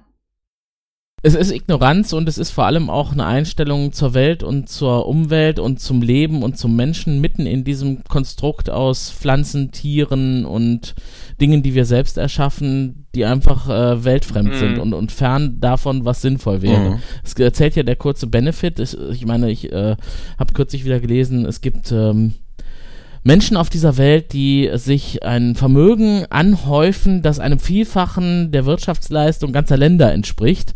Die wissen nicht mehr wohin Hm. mit ihrem Geld und bauen sich goldene Yachten. Und dieses Geld, das kommt hauptsächlich aus Quellen, wo man schon weiß, wenn man nur das Stichwort hört, Ölindustrie zum Beispiel, Mhm. das kann nicht gut sein. Das kann nicht gut sein, den Planeten auszusaugen Mhm. und äh, fossile Energieformen weiter aufzubauen. Was passiert denn, wenn die mal weg sind? Dann sind wir doch gezwungen, was zu verändern. Erde 2. Ja. Das Ja. ist erschreckend, ja. Und der Mars ist nicht immer die Lösung. Vor allem haben wir ja kürzlich auch erfahren, dass der Mars gar nicht besiedelbar Ja. ist, weil da nämlich nichts wachsen ja, kann. und somit ist diese Exit-Lösung uns Ja. auch nicht mehr offen. Ja, so Da ein haben wir Mist. noch Wurmlöcher. Aber ja, aber es ist, es ist natürlich. Find's mal Find mal eins. irgendwas, was den Raum krümmt. Nein, aber es ist, äh, es ist halt ein wirklich ein Thema, was wirklich, wie wir schon sagten, uns alle angeht und wo man ja im Kleinen schon viel machen kann. Also bei uns zum Beispiel ist es so halt, äh, ja klar, wir machen, wir kompostieren hier im ländlichen Raum. Ne, da wird, da gibt's dann den Kompost und äh, natürlich haben wir auch unsere verschiedenen Mhm. verschiedenen Tonnen und äh, du wirst auch, wenn du nicht den Müll trennst, wirst du, wirst du schon blöd angeguckt und äh, beim neuen Auto guckt man halt drauf, wie sind die Emissionswerte und so. Also es, es machen schon viele Leute was im Kleinen und man sieht es ja auch in der Arbeitswelt, dass so auf, auf solche Themen durchaus geachtet wird. Überall werden um mich herum gerade Energiesparlampen eingedreht. Da fängt es ja schon Mhm. an. Also man kann, eigentlich jeder kann unheimlich viel machen, ohne viel Aufwand. Ich finde LED-Glühbirnen ja super. Also viele beschweren sich über das Licht. Äh, klar, ähm, da gibt's auch durchaus Lichtfarben, die nicht so schön sind, aber LEDs äh, tragen aktiv zum Umweltschutz bei. Mhm. Da wird einfach viel weniger Das Energie stimmt. verbraucht und das ist echt relevant. Also wir sollten uns viel mehr in der Richtung orientieren. Ich glaube, viele Leute sind da auch immer noch äh, so in dem Gedanken, die erinnern sich an die ersten äh, Energiesparlampen, die du irgendwo reingedreht hast und dann war es äh, erstmal äh, 20 Minuten lang, als, als würdest du im Kerzenschein äh, von, der, von Ja. einem einzelnen Teelicht irgendwo im Zimmer sitzen. Das, das ist ja heute nicht mehr so. Das ist echt krass. Es ist doch sehr Ja. krass, dass du Ja. diese alten Bilder, ich, ich kenne das auch noch, Energiesparlampe und dann, ja, die braucht ein paar Minuten, bis Mhm. die richtig an ist. Also, aber es ist Ja, es nicht genau. irgendwie krass, dass einem diese, diese alten Bilder irgendwie so stark hängen bleiben. Das ist doch irgendwie komisch, oder? ja. In meiner Jugend waren das ja die Leuchtstoffröhren. Ich erinnere mich noch, wenn ich in den Keller gegangen bin und auf den Knopf gedrückt habe. ja. Genau, pling, pling. 30 Sekunden später ging das Licht erst an. Ich, ich habe bis heute nicht verstanden, warum. Ja. Wahrscheinlich, weil dieser, dieser Kondensator erst Energie sammeln muss, Stimmt. um die Lampe anzuschmeißen. Stimmt, das war das, stimmt, das war bei meiner Oma früher. In den Keller gehen und dann erstmal auf der untersten Steppe, Treppe erstmal kurz stehen bleiben, bis das Licht halt angegangen ist nach dem Knopfdrücken. Stimmt. Hattest du Angst im dunklen Ja. Keller? ja. Ja. Ja, wir alle Ja, auch, auch das Keller. Schlimmste waren die Momente Ja. des Rausgehens tatsächlich. Also wenn man schon eigentlich fast auf der Treppe war, weil da waren ja das in den Filmen, wo dann die Leute erwischt wurden. Von unten greift dann eine Hand nach dir. Wenn man, Mhm, wenn eine man Hand, sich schon die- in Sicherheit Ja. ja. Ähm, das, ja, aber wie gesagt, also das ist, es ist ein Thema, glaube ich, wo wir uns alle einig sind, dass es ein wichtiges Thema ist und dass es auch jeden angeht und äh, egal, was äh, der Präsident der Vereinigten Staaten dazu sagt. Aber lasst mich doch noch mal eine Frage aus dem äh, Know-how-Bereich stellen. Das würde mich doch jetzt mal interessieren. Wir sind uns alle einig, äh, Müll gehört nicht ins Meer, aber Salz gehört ins Meer. Wie viel Salzgehalt haben die Weltmeere? Wovon geht ihr aus, in Prozent gerechnet? Äh, In Prozent. Puh. Wie viel Prozent an Salz sind durchschnittlich in den Weltmeeren? ich habe ehrlich gesagt keine Idee. Ich müsste es jetzt nachgehen, nach Google. Nein, das wird nicht Okay. gegoogelt, das wird jetzt Ähm, getippt. dann sage ich 42. Und was schätzt der andere? 42 Nein, weniger, glaube ich, oder?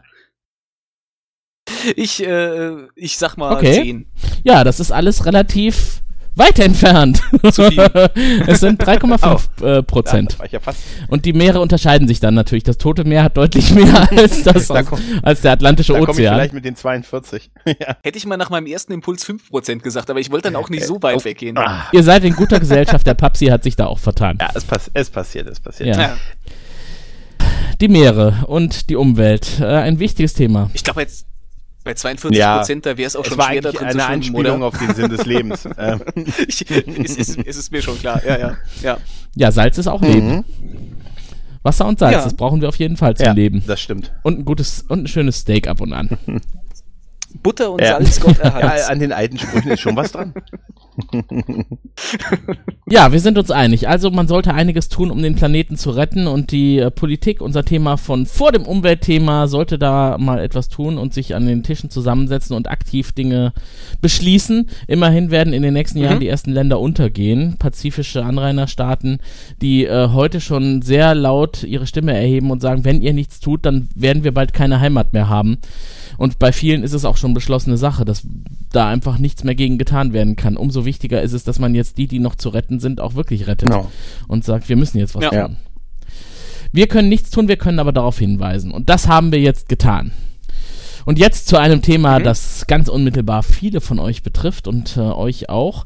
Es geht um Haustiere. Nicht jeder hat sie, denn nicht jeder will sie. Ich habe keins, denn sie haaren, sie wollen spazieren gehen, sie machen Geräusche, sie fressen und das kostet und sie werden auch mal krank. Aber trotzdem haben unglaublich viele Menschen in Deutschland, und ich habe die Zahl nicht gegoogelt und nachgeschaut, ähm, ihre befoteten und bepra- bekrallten Mitbewohner gern. Und äh, ja, ein Leben ohne Haustiere können sich viele nicht vorstellen. Wie geht's euch dabei? Mittlerweile kann ich es mir nicht mehr vorstellen. Ich äh, muss sagen, ich hatte im Grunde meine ganze Kindheit durch äh, keine Haustiere und habe erst, als ich mit meiner jetzt Frau, damals noch Freundin, äh, zusammengezogen bin, ich glaube so ein Jahr nachdem wir zusammengezogen sind ungefähr, ähm, haben wir uns eine Katze angeschafft. Und mittlerweile haben wir äh, drei Katzen und ich äh, kann es mir ohne Mhm. nicht mehr vorstellen. Also mir geht's mir geht's ähnlich. Wir haben also ich hab, wir haben einen Hund und äh, seit vier fünf Jahren also fünf Jahren und äh, ganz ehrlich, das ist so ein äh, so eine Freude. Also ich bin immer froh, wenn, wenn ich nach Hause komme, da habe ich was, was auf mich wartet, der Hund. Und äh, da ist es mir auch Mhm. echt egal bei Mhm. egal bei welchem Wind und Wetter und ich gehe eigentlich da nicht so gerne raus.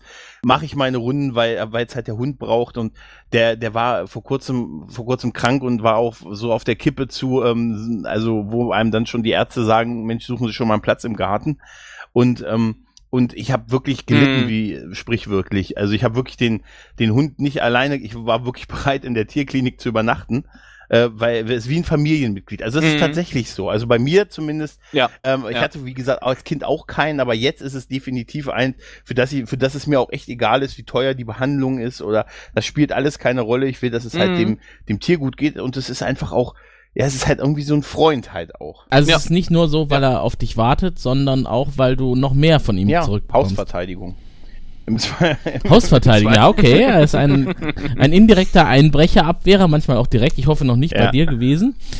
Aber es ist ja auch schon vorteilhaft, wenn man dadurch mal zu einem Nein, Spaziergang gezwungen Also wird. Haustiere sind einfach, ähm, deshalb gibt's, deshalb sind sie auch so verbreitet in, in all in ihren Ausprägungen. Der eine hat Fische, viele haben Katzen. Hunde ist ja eher so auch, auch auf dem ländlichen Hm. Gebiet, weil in der Stadt ist es wahrscheinlich auch mit Ausführen und so immer so ein bisschen schwieriger. Aber egal, was man für ein Haustier hat, ähm, also ich kenne keinen, der ein Haustier hat, der sagt, oh, das kann ich voll nicht ab. Sondern das ist, nein, das ist wirklich einfach, äh, Das ist dann, das ist dann, wenn überhaupt, meistens, glaube ich, wenn Tiere mit in die Beziehung reingebracht werden, dann, dann hast du manchmal so eine, so eine äh, Tolerierungssituation, wo der eine Partner sagt so, naja, das, das hatte ich, das hatte halt ich tatsächlich mit mal da. mit einem Kumpel, der ist mit seiner damaligen Freundin zusammengezogen. Die hatte eine Katze, er hatte eine Katzenhaarallergie und das führte halt dazu, dass er manchmal schwer Mhm. neben mir saß und äh, die Augen, Augen rot.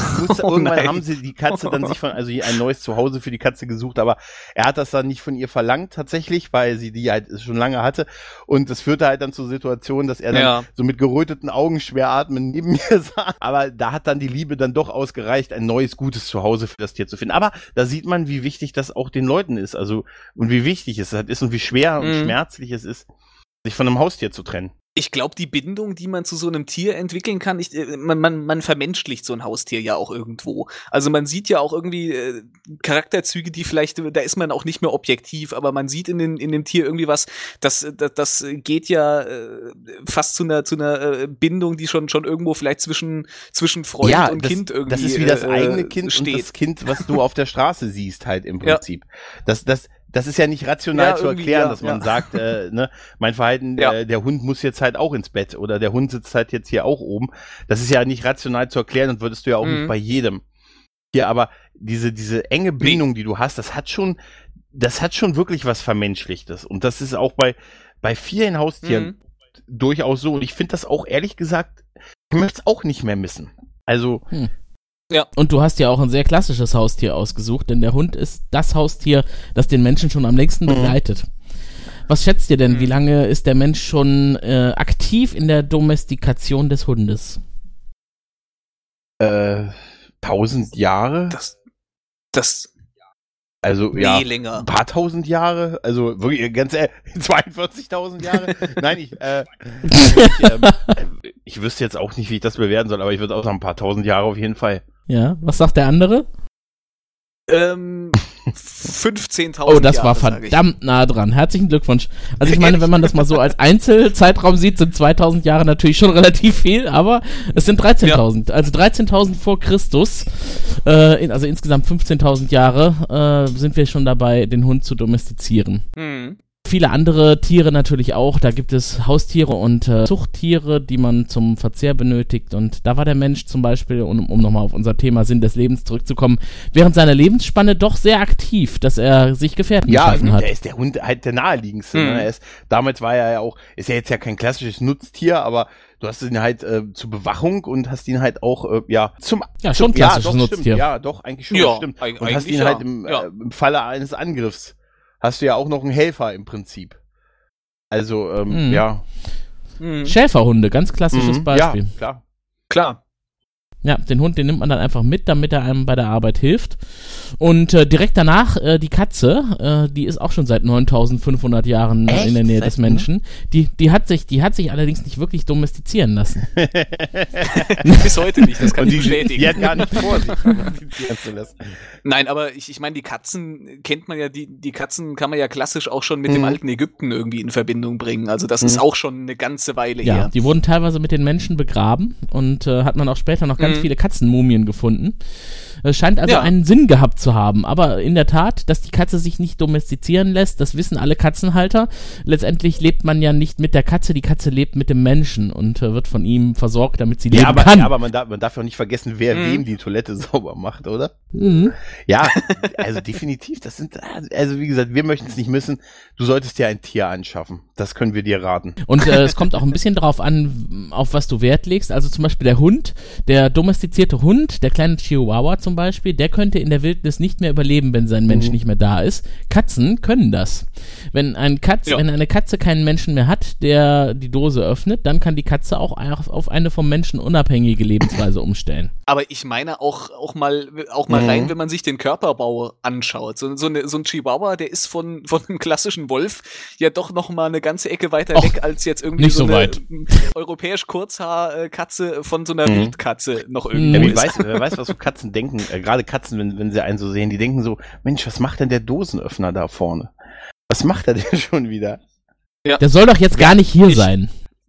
Ich, ich rechne den Katzen eigentlich immer misstrauische bis missgünstige Gedankengänge zu. Was denkst du, wenn du deiner Katze in die Augen schaust? Das ist, das ist eine gute Frage. Was denke ich denn nun? Also ich empfinde äh, eigentlich große Zuneigung für die und ich frage mich oft, äh, sehen die das genauso oder naja, kommen die jetzt an, weil sie was wollen oder weil das Mittel zum Zweck ist, wenn sie äh, mich schmusen, damit sie nachher Defini- wieder was die zu sagen, fressen die kriegen. sehen dich ja wahrscheinlich auch als eine große Katze, die es geschafft hat, auf zwei Beinen zu gehen. Ja. Das ist tatsächlich auch der, der, ähm, der Gedanke, der mir schon ein paar Mal kam, äh, ob, ob eine Katze irgendwie das Konzept von, von dem Mhm. Unterschied zwischen Menschen und Tieren hat. Oder zwischen unterschiedlichen Tieren. Kann, kann eine Katze zwischen einer Kuh und einem großen Hund unterscheiden? Oder Die sind das einfach alles nur größere Tiere, die vielleicht Gut, eine Katze hat ja nicht nur die Augen als Sinn. Ich glaube, die Katze kann das auch auf andere Ja, richtig, Weise herausfinden, was jetzt der Unterschied ist. Aber dass die Katze dich als die- große Katze Ich sieht, das finde hab ich, das sehr Mir spannend. Kumpel erzählt, der auch äh, Katzen hat und der sagte, der hat das mal gelesen, dass Katzen, dass Katzen andere, also Das hab ich auch mal gelesen, ja. andere größere Katzen äh, war, sehen die.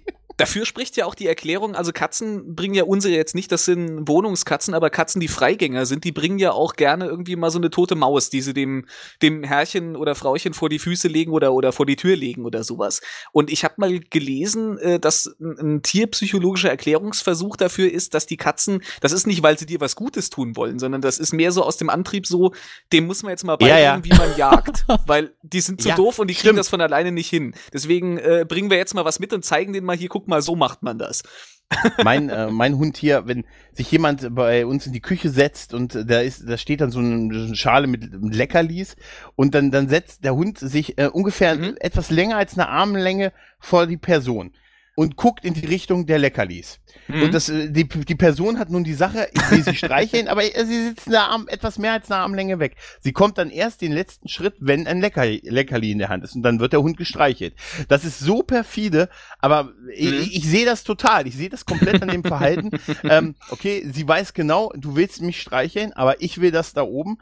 Ich setze mich vor dich, außer Reichweite, wenn ich näher kommen soll, musst du was machen. Und das ist so perfide, aber es, es funktioniert wirklich bei jedem. Es funktioniert bei absolut jedem. Sogar leider mittlerweile auch bei mir. Mhm. Also, ne, äh, Aber mich würde mal interessieren, was denkst du denn, wenn du deinem Hund in die tatsächlich, Augen äh, schaust? ja, ich, das ist absolut, ja, absolute Zuneigung und eigentlich, oh, wie süß. Wie kann, also äh, original, ehrlich gesagt, wie Ja, kann ein ja. Tier so süß gucken? Ich schicke euch, ein- Das ich wird ja oft über Hunde Foto, gesagt. Dann werdet ihr es bestätigen. Das wird, bleibt jetzt allen Hörern leider vorenthalten. Aber vielleicht schicken wir es Mhm. dem Radiorebellen, Gerne, gerne. wenn er fragt. Wobei, wobei manchmal, wenn ich meiner Katze in die Augen gucke, dann denke ich auch, wenn du mich jetzt noch einmal Das beißt, ist- dann schleudere ich Das, dich an die das Wand. Was ich nicht tun faszinierend, würde, weil aber der besagte Freund von mir, der hat äh, zwei Katzen und ähm, der hat wirklich manch äh, in den Anfangszeiten, die wirklich, die ist er zur Arbeit gekommen und die Arme waren sowas von zerkratzt von ihm und er sagte halt, äh, ja, die eine greift ihn immer nachts an, also also springt ihn nachts an, warum auch immer, hat sie ganz lange gemacht und das ist Mhm. doch krass, oder? Ehrlich gesagt war das für mich neulich auch, wo du das gerade sagst, ein, ein, äh, ein Grund dafür, dass ich mir nicht direkt eine Katze angeschafft habe, als ich das hätte tun können, weil ich stelle mir das ganz äh, gruselig vor, wenn ich nachts aufwache und äh, die Katze sitzt auf meiner Bettdecke und schaut mir genau in die Augen, während ich die Augen aufschlage und Mhm. gerade aufwache. das machen sie eigentlich nur, wenn äh, sie hungrig sind. Meiner Erfahrung nach. Also die meiste Zeit, Aber gruselig, oder? Äh, es geht eigentlich, man gewöhnt sich daran, muss ich sagen. Also die meiste Zeit ist es tatsächlich so, dann wache ich eher auf und hab die Katze irgendwo zusammengerollt am unteren Ende des, des Bettes irgendwo bei mir oder irgendwie zwischen meinen Beinen liegen. Das machen sie furchtbar gerne bei mir, das ist das sich, sich so zwischen meinen Beinen zusammenkringeln. Ja, du Okay, hast das ja harmlos. gesagt, ihr habt zwei Katzen, Ja. oder? Drei, Drei Katzen. Warum, Mhm. äh, in meiner Wahrnehmung ist das häufig so, dass Katzenbesitzer wirklich mehr als eine haben. Gibt es da einen Grund oder täuscht das nur? Ist es der Es heißt- Katzenkumpel einfach oder? Äh, Ja, ähm, es heißt ja immer, Katzen sind so Einzelgänger, aber äh, das, das stimmt nur zu einem gewissen Grad. Also Katzen sind auch äh, Tiere, die ein ausgefeiltes Sozialleben haben und die auch ähm, nicht gerne irgendwie so komplett alleine sind. Und wenn wir dann mal weg sind, dann hat man dann zumindest irgendwie, dass man sagen kann, die Katze hat noch irgendwie Gesellschaft. Mhm, der Katzenkumpel. Mhm. Also äh, es wird auch, glaube ich, von, von jedem, der mit, mit äh, Katzen äh, vertraut ist, der wird, wird jederzeit immer sagen, äh, wenn man eine Wohnungskatze, also zumindest bei reinen Wohnungskatzen, sollte man mindestens zwei halten. Mhm, okay. Das kommt allerdings auch auf die Katze Ja, an. klar. Also es gibt äh, durchaus Rassen, die können Ja. gut alleine, äh, aber andere, die Mhm. sehr gesellig sind. Also zum Beispiel die britisch Kurzhaar, die ja sehr beliebt ist in Mhm. Mitteleuropa. Das sind so diese klassischen äh, Cheba-Katzen, äh, die aus der Werbung, die äh, auf dem Klavier äh, an dem äh, Nassfutter äh, herumknabbern, auf dem die Petersilie liegt. Die können gut auch mal alleine, aber es gibt dann auch andere, die brauchen Mhm. einen Partner. Sonst können die nicht, äh, sonst ist denen zu langweilig, wenn der Mensch zum Beispiel arbeiten Ja, geht.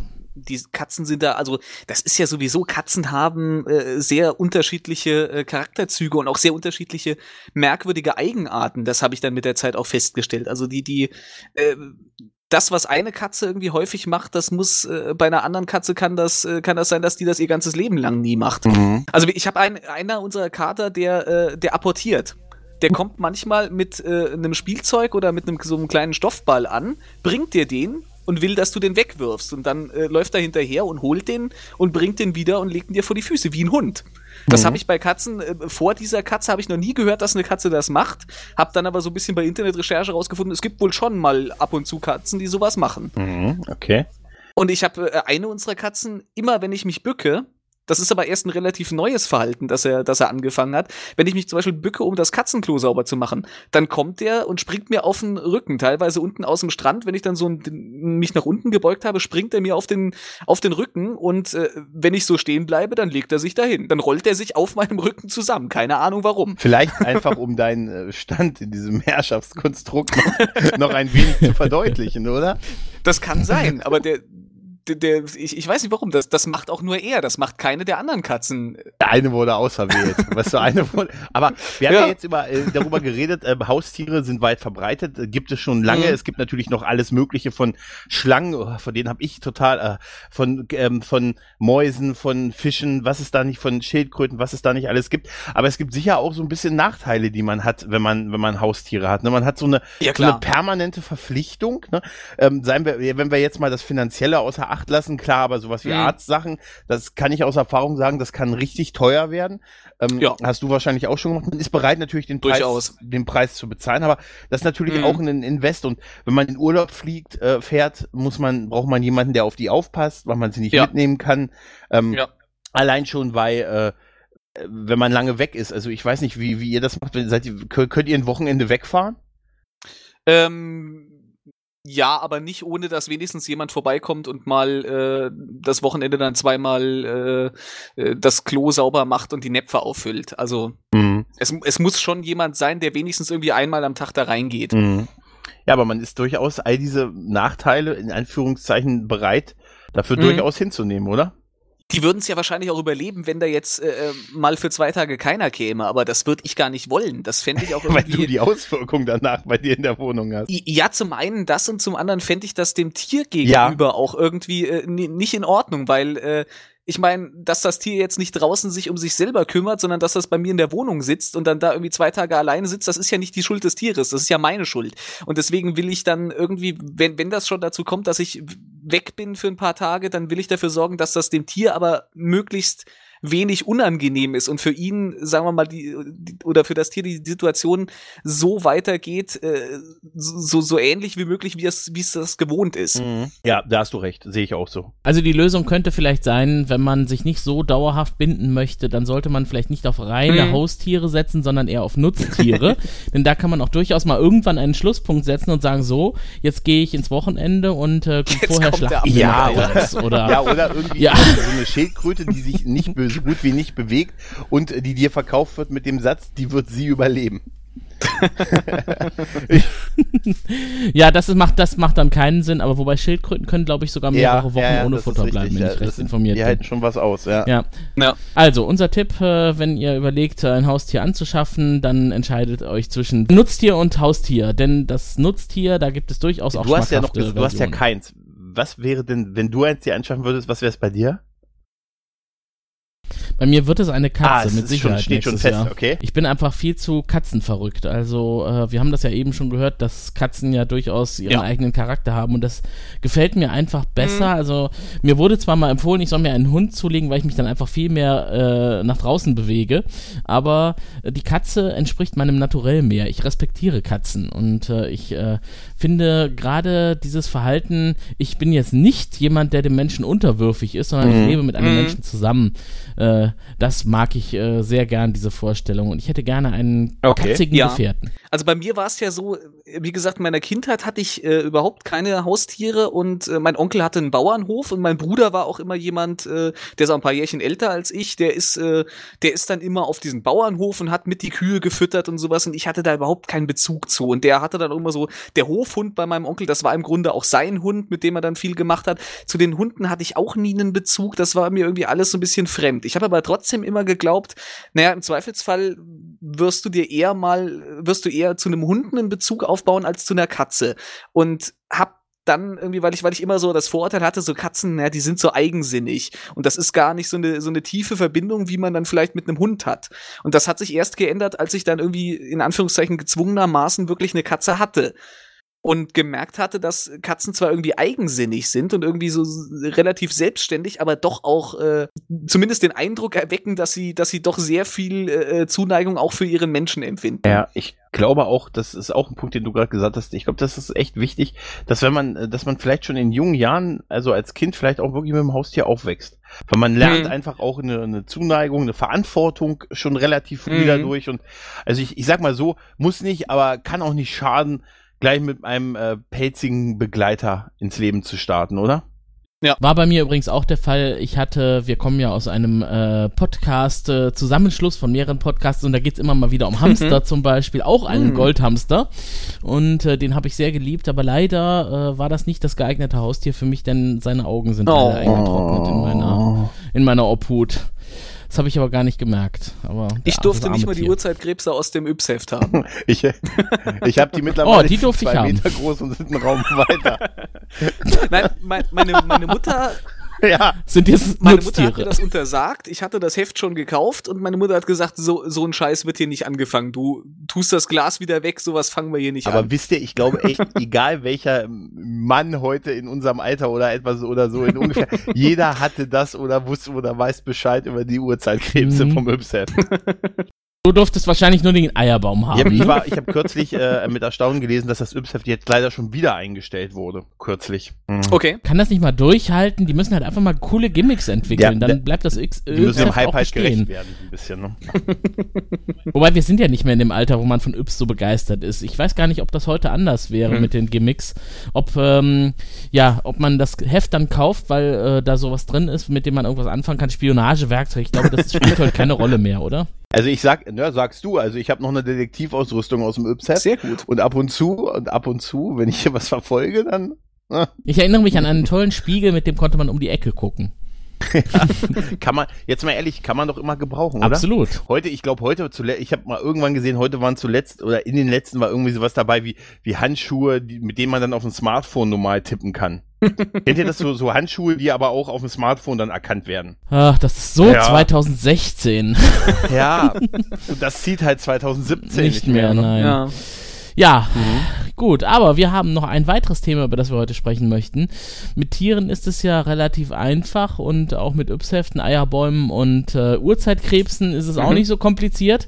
Äh, schwieriger wird es dann, wenn Menschen eine Rolle spielen. Und das ist jetzt so unser Thema heute, mit dem wir diesen Wichtel-Podcast schließen möchten, denn es passt irgendwie auch ganz gut dazu. Der Radiorebell ist ja auch jemand, der sich mit dem Thema Menschen um, um ihn herum und was tun die und was haben wir für gemeinsame Ziele und ähm, was äh, muss ich tun, damit ich äh, auch meine Ziele erreiche.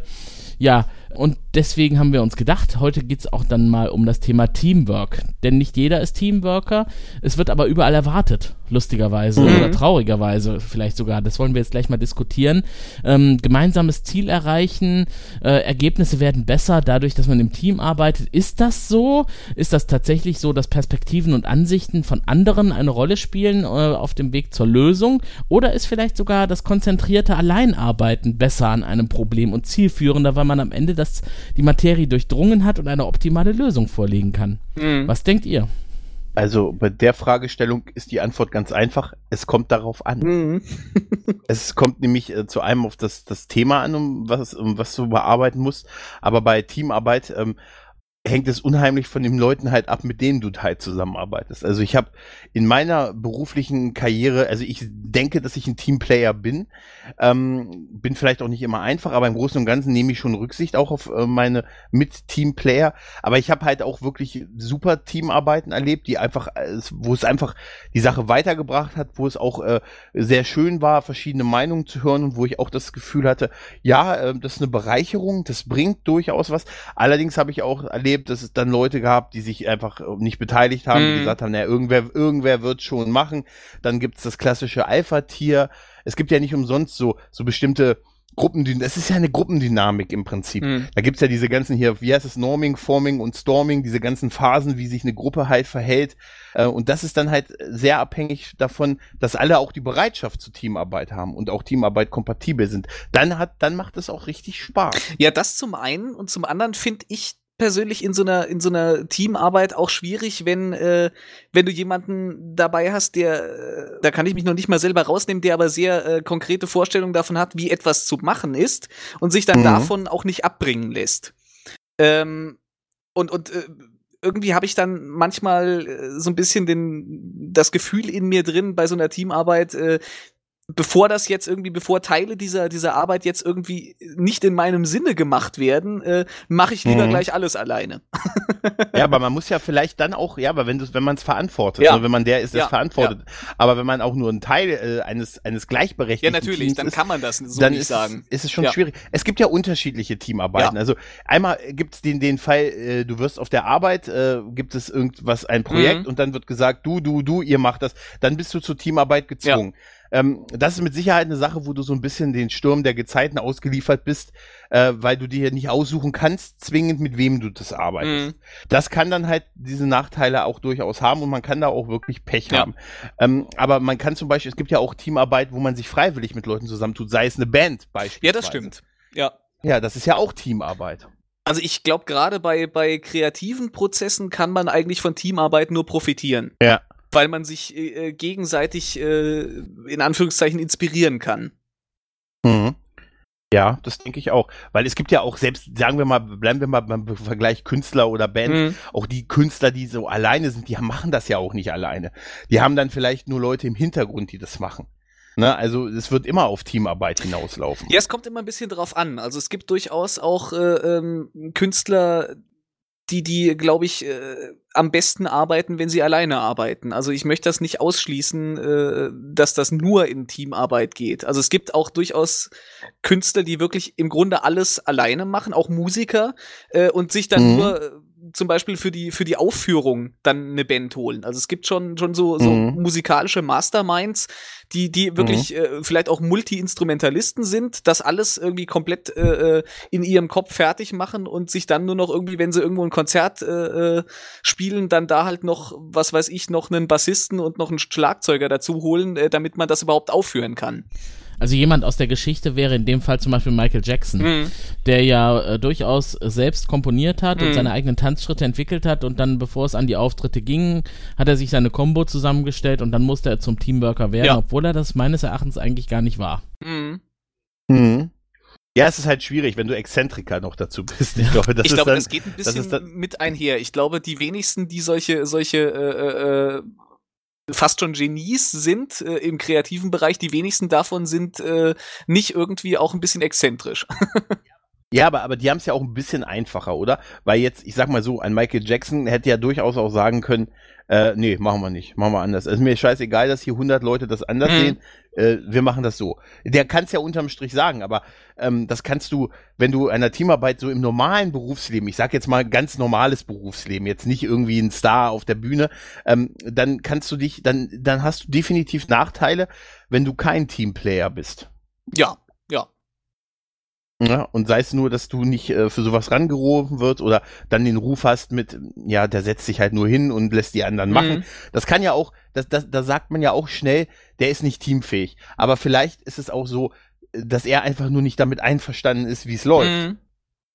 Ich glaube, man kann es ein bisschen dadurch abgrenzen, dass man sagt, ein Team macht immer dann Sinn, wenn das Know-how, das benötigt wird, sehr breit ist. Ja. So, dass mhm. man innerhalb eines kurzen Zeitraums, äh, in, der eine, in dem eine Lösung erarbeitet werden muss, viel Wissen einbringen muss, um die Lösung zu erreichen, dass sich also ein einziger gar nicht aneignen kann. Oder um irgendwie die Perspektive äh, ähm, nochmal ja. zu verändern. Ja. Das, also gerade bei Kreativen, ich bin jetzt immer noch äh, im Kopf irgendwie äh, bei der Band, aber gerade da ist das eben, äh, dass, dass man durch diese Teamarbeit eben auch die Perspektive wechseln kann und nochmal aus einem anderen Blick auf das, was man da gerade macht, gucken kann. Aber das ist ja ein gutes Beispiel, die Band. Mhm. Ich meine, du kannst ja nicht gleichzeitig mhm. Schlagzeug und Gitarre spielen. Das geht ja einfach nicht. Da ist ein Team ja schon von Haus aus einfach not notwendig. Ja. Also es gibt auch ja. Leute, die können das auch irgendwie. gibt's ja, gibt's ja die verrücktesten, die verrücktesten Typen, die das irgendwie hinkriegen und irgendwie äh, mit den Füßen noch Schlagzeug spielen, während sie mit den Händen Gitarre spielen oder sowas. Also da gibt's ja, es gibt ja nichts, was es nicht gibt. Und es gibt überall irgendwelche Ausnahmetalente, die, die das irgendwie, äh, die, die einen da beeindrucken. Aber äh, im Grunde hast du recht, ja. Ich kann euch mal ein ganz schlimmes, ein ganz schlimmes äh, Teamarbeitserlebnis aus meinem Berufsleben erzählen. Ähm, ich musste mal eine Teampräsentation machen mit äh, drei Leuten, die ich vorher nicht kannte. Mhm. Und zwar im Rahmen eines Assessment Centers. Mhm. Und zwar habe ich mich um eine Stelle beworben. Es war die furchtbarste Konstellation, die man sich dafür vorstellen kann. Ich und die drei anderen haben uns um eine Stelle beworben. Wir haben halt alle jeder, man kriegt ein Interview, man macht dann halt so einen Test und dann kamen sie auf die Idee, jetzt macht ihr noch als Team was, eine Teampräsentation. Mhm. Und diese, und die, und die, und es war mir und wahrscheinlich den anderen auch klar, äh, wir wurden halt beobachtet bei der Ausarbeitung der Präsentation. Und die eigentliche Präsentation war dann so, ja, ne, so das vermeintliche Ziel.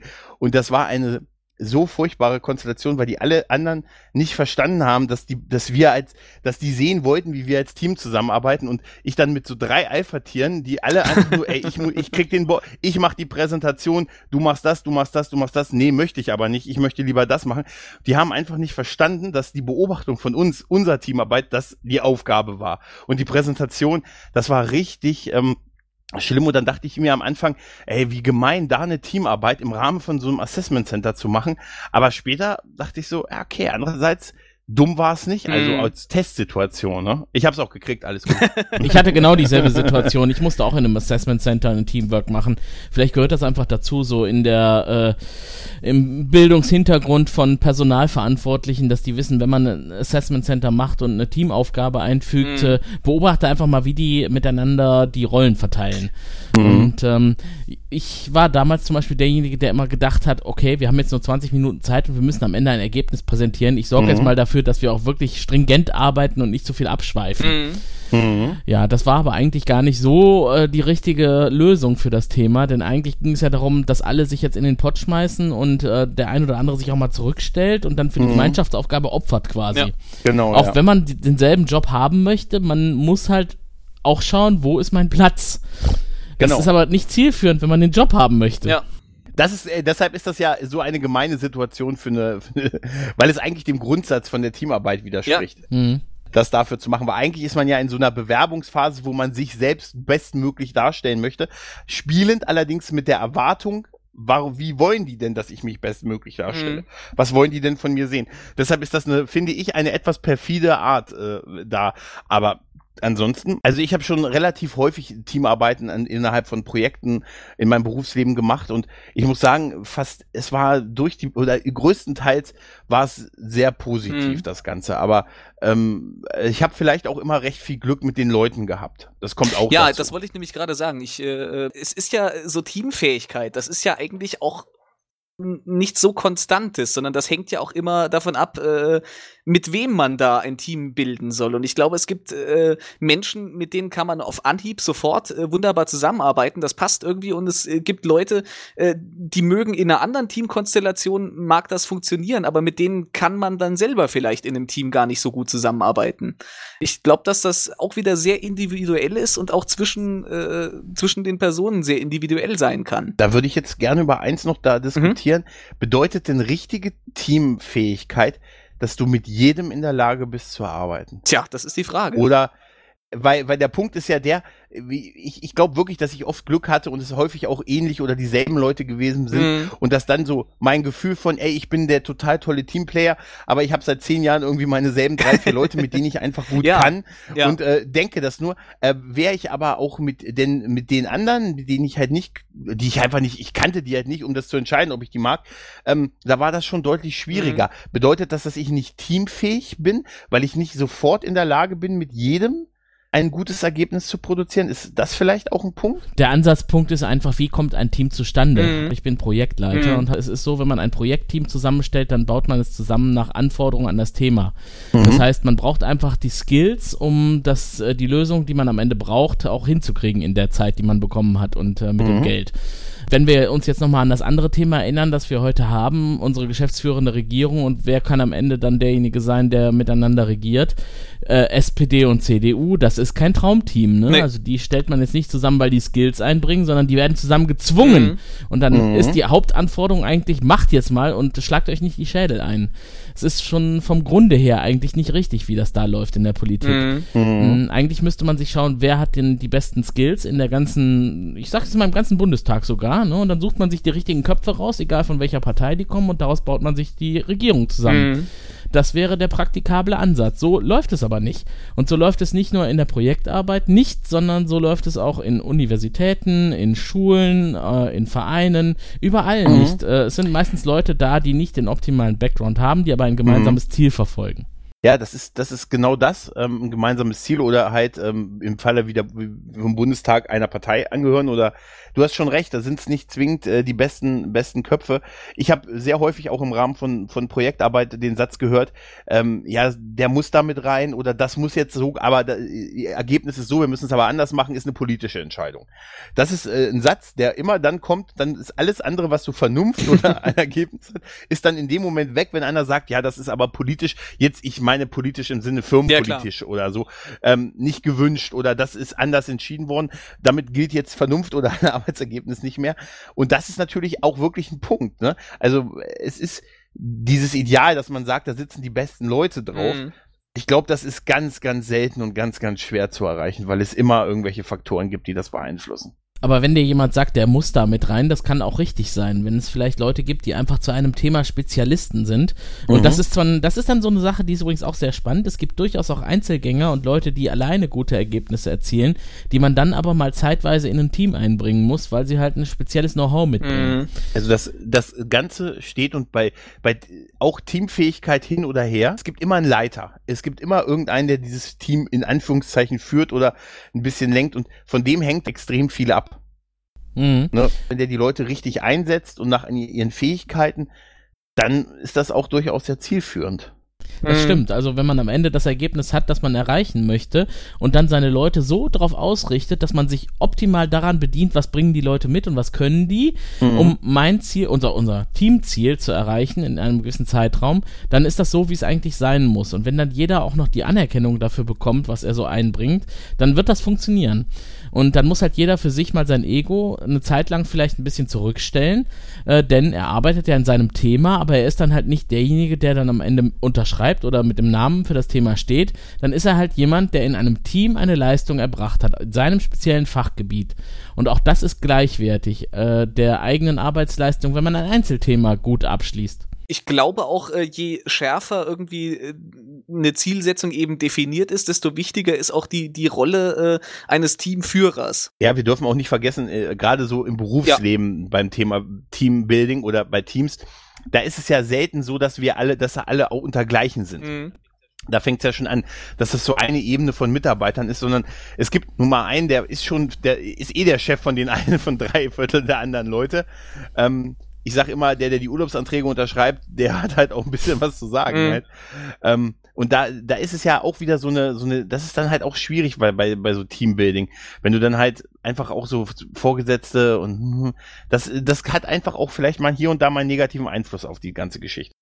Das kann gut sein. Ja. Also gerade dann, wenn dann Hierarchie eine Rolle spielt in einem Team und in einem Projekt oder in einer Gruppe, mhm. dann äh, kann es funktionieren, wenn alle relativ hierarchieorientiert sind mhm. oder vielleicht längere Zeit schon in so einem Konstrukt arbeiten.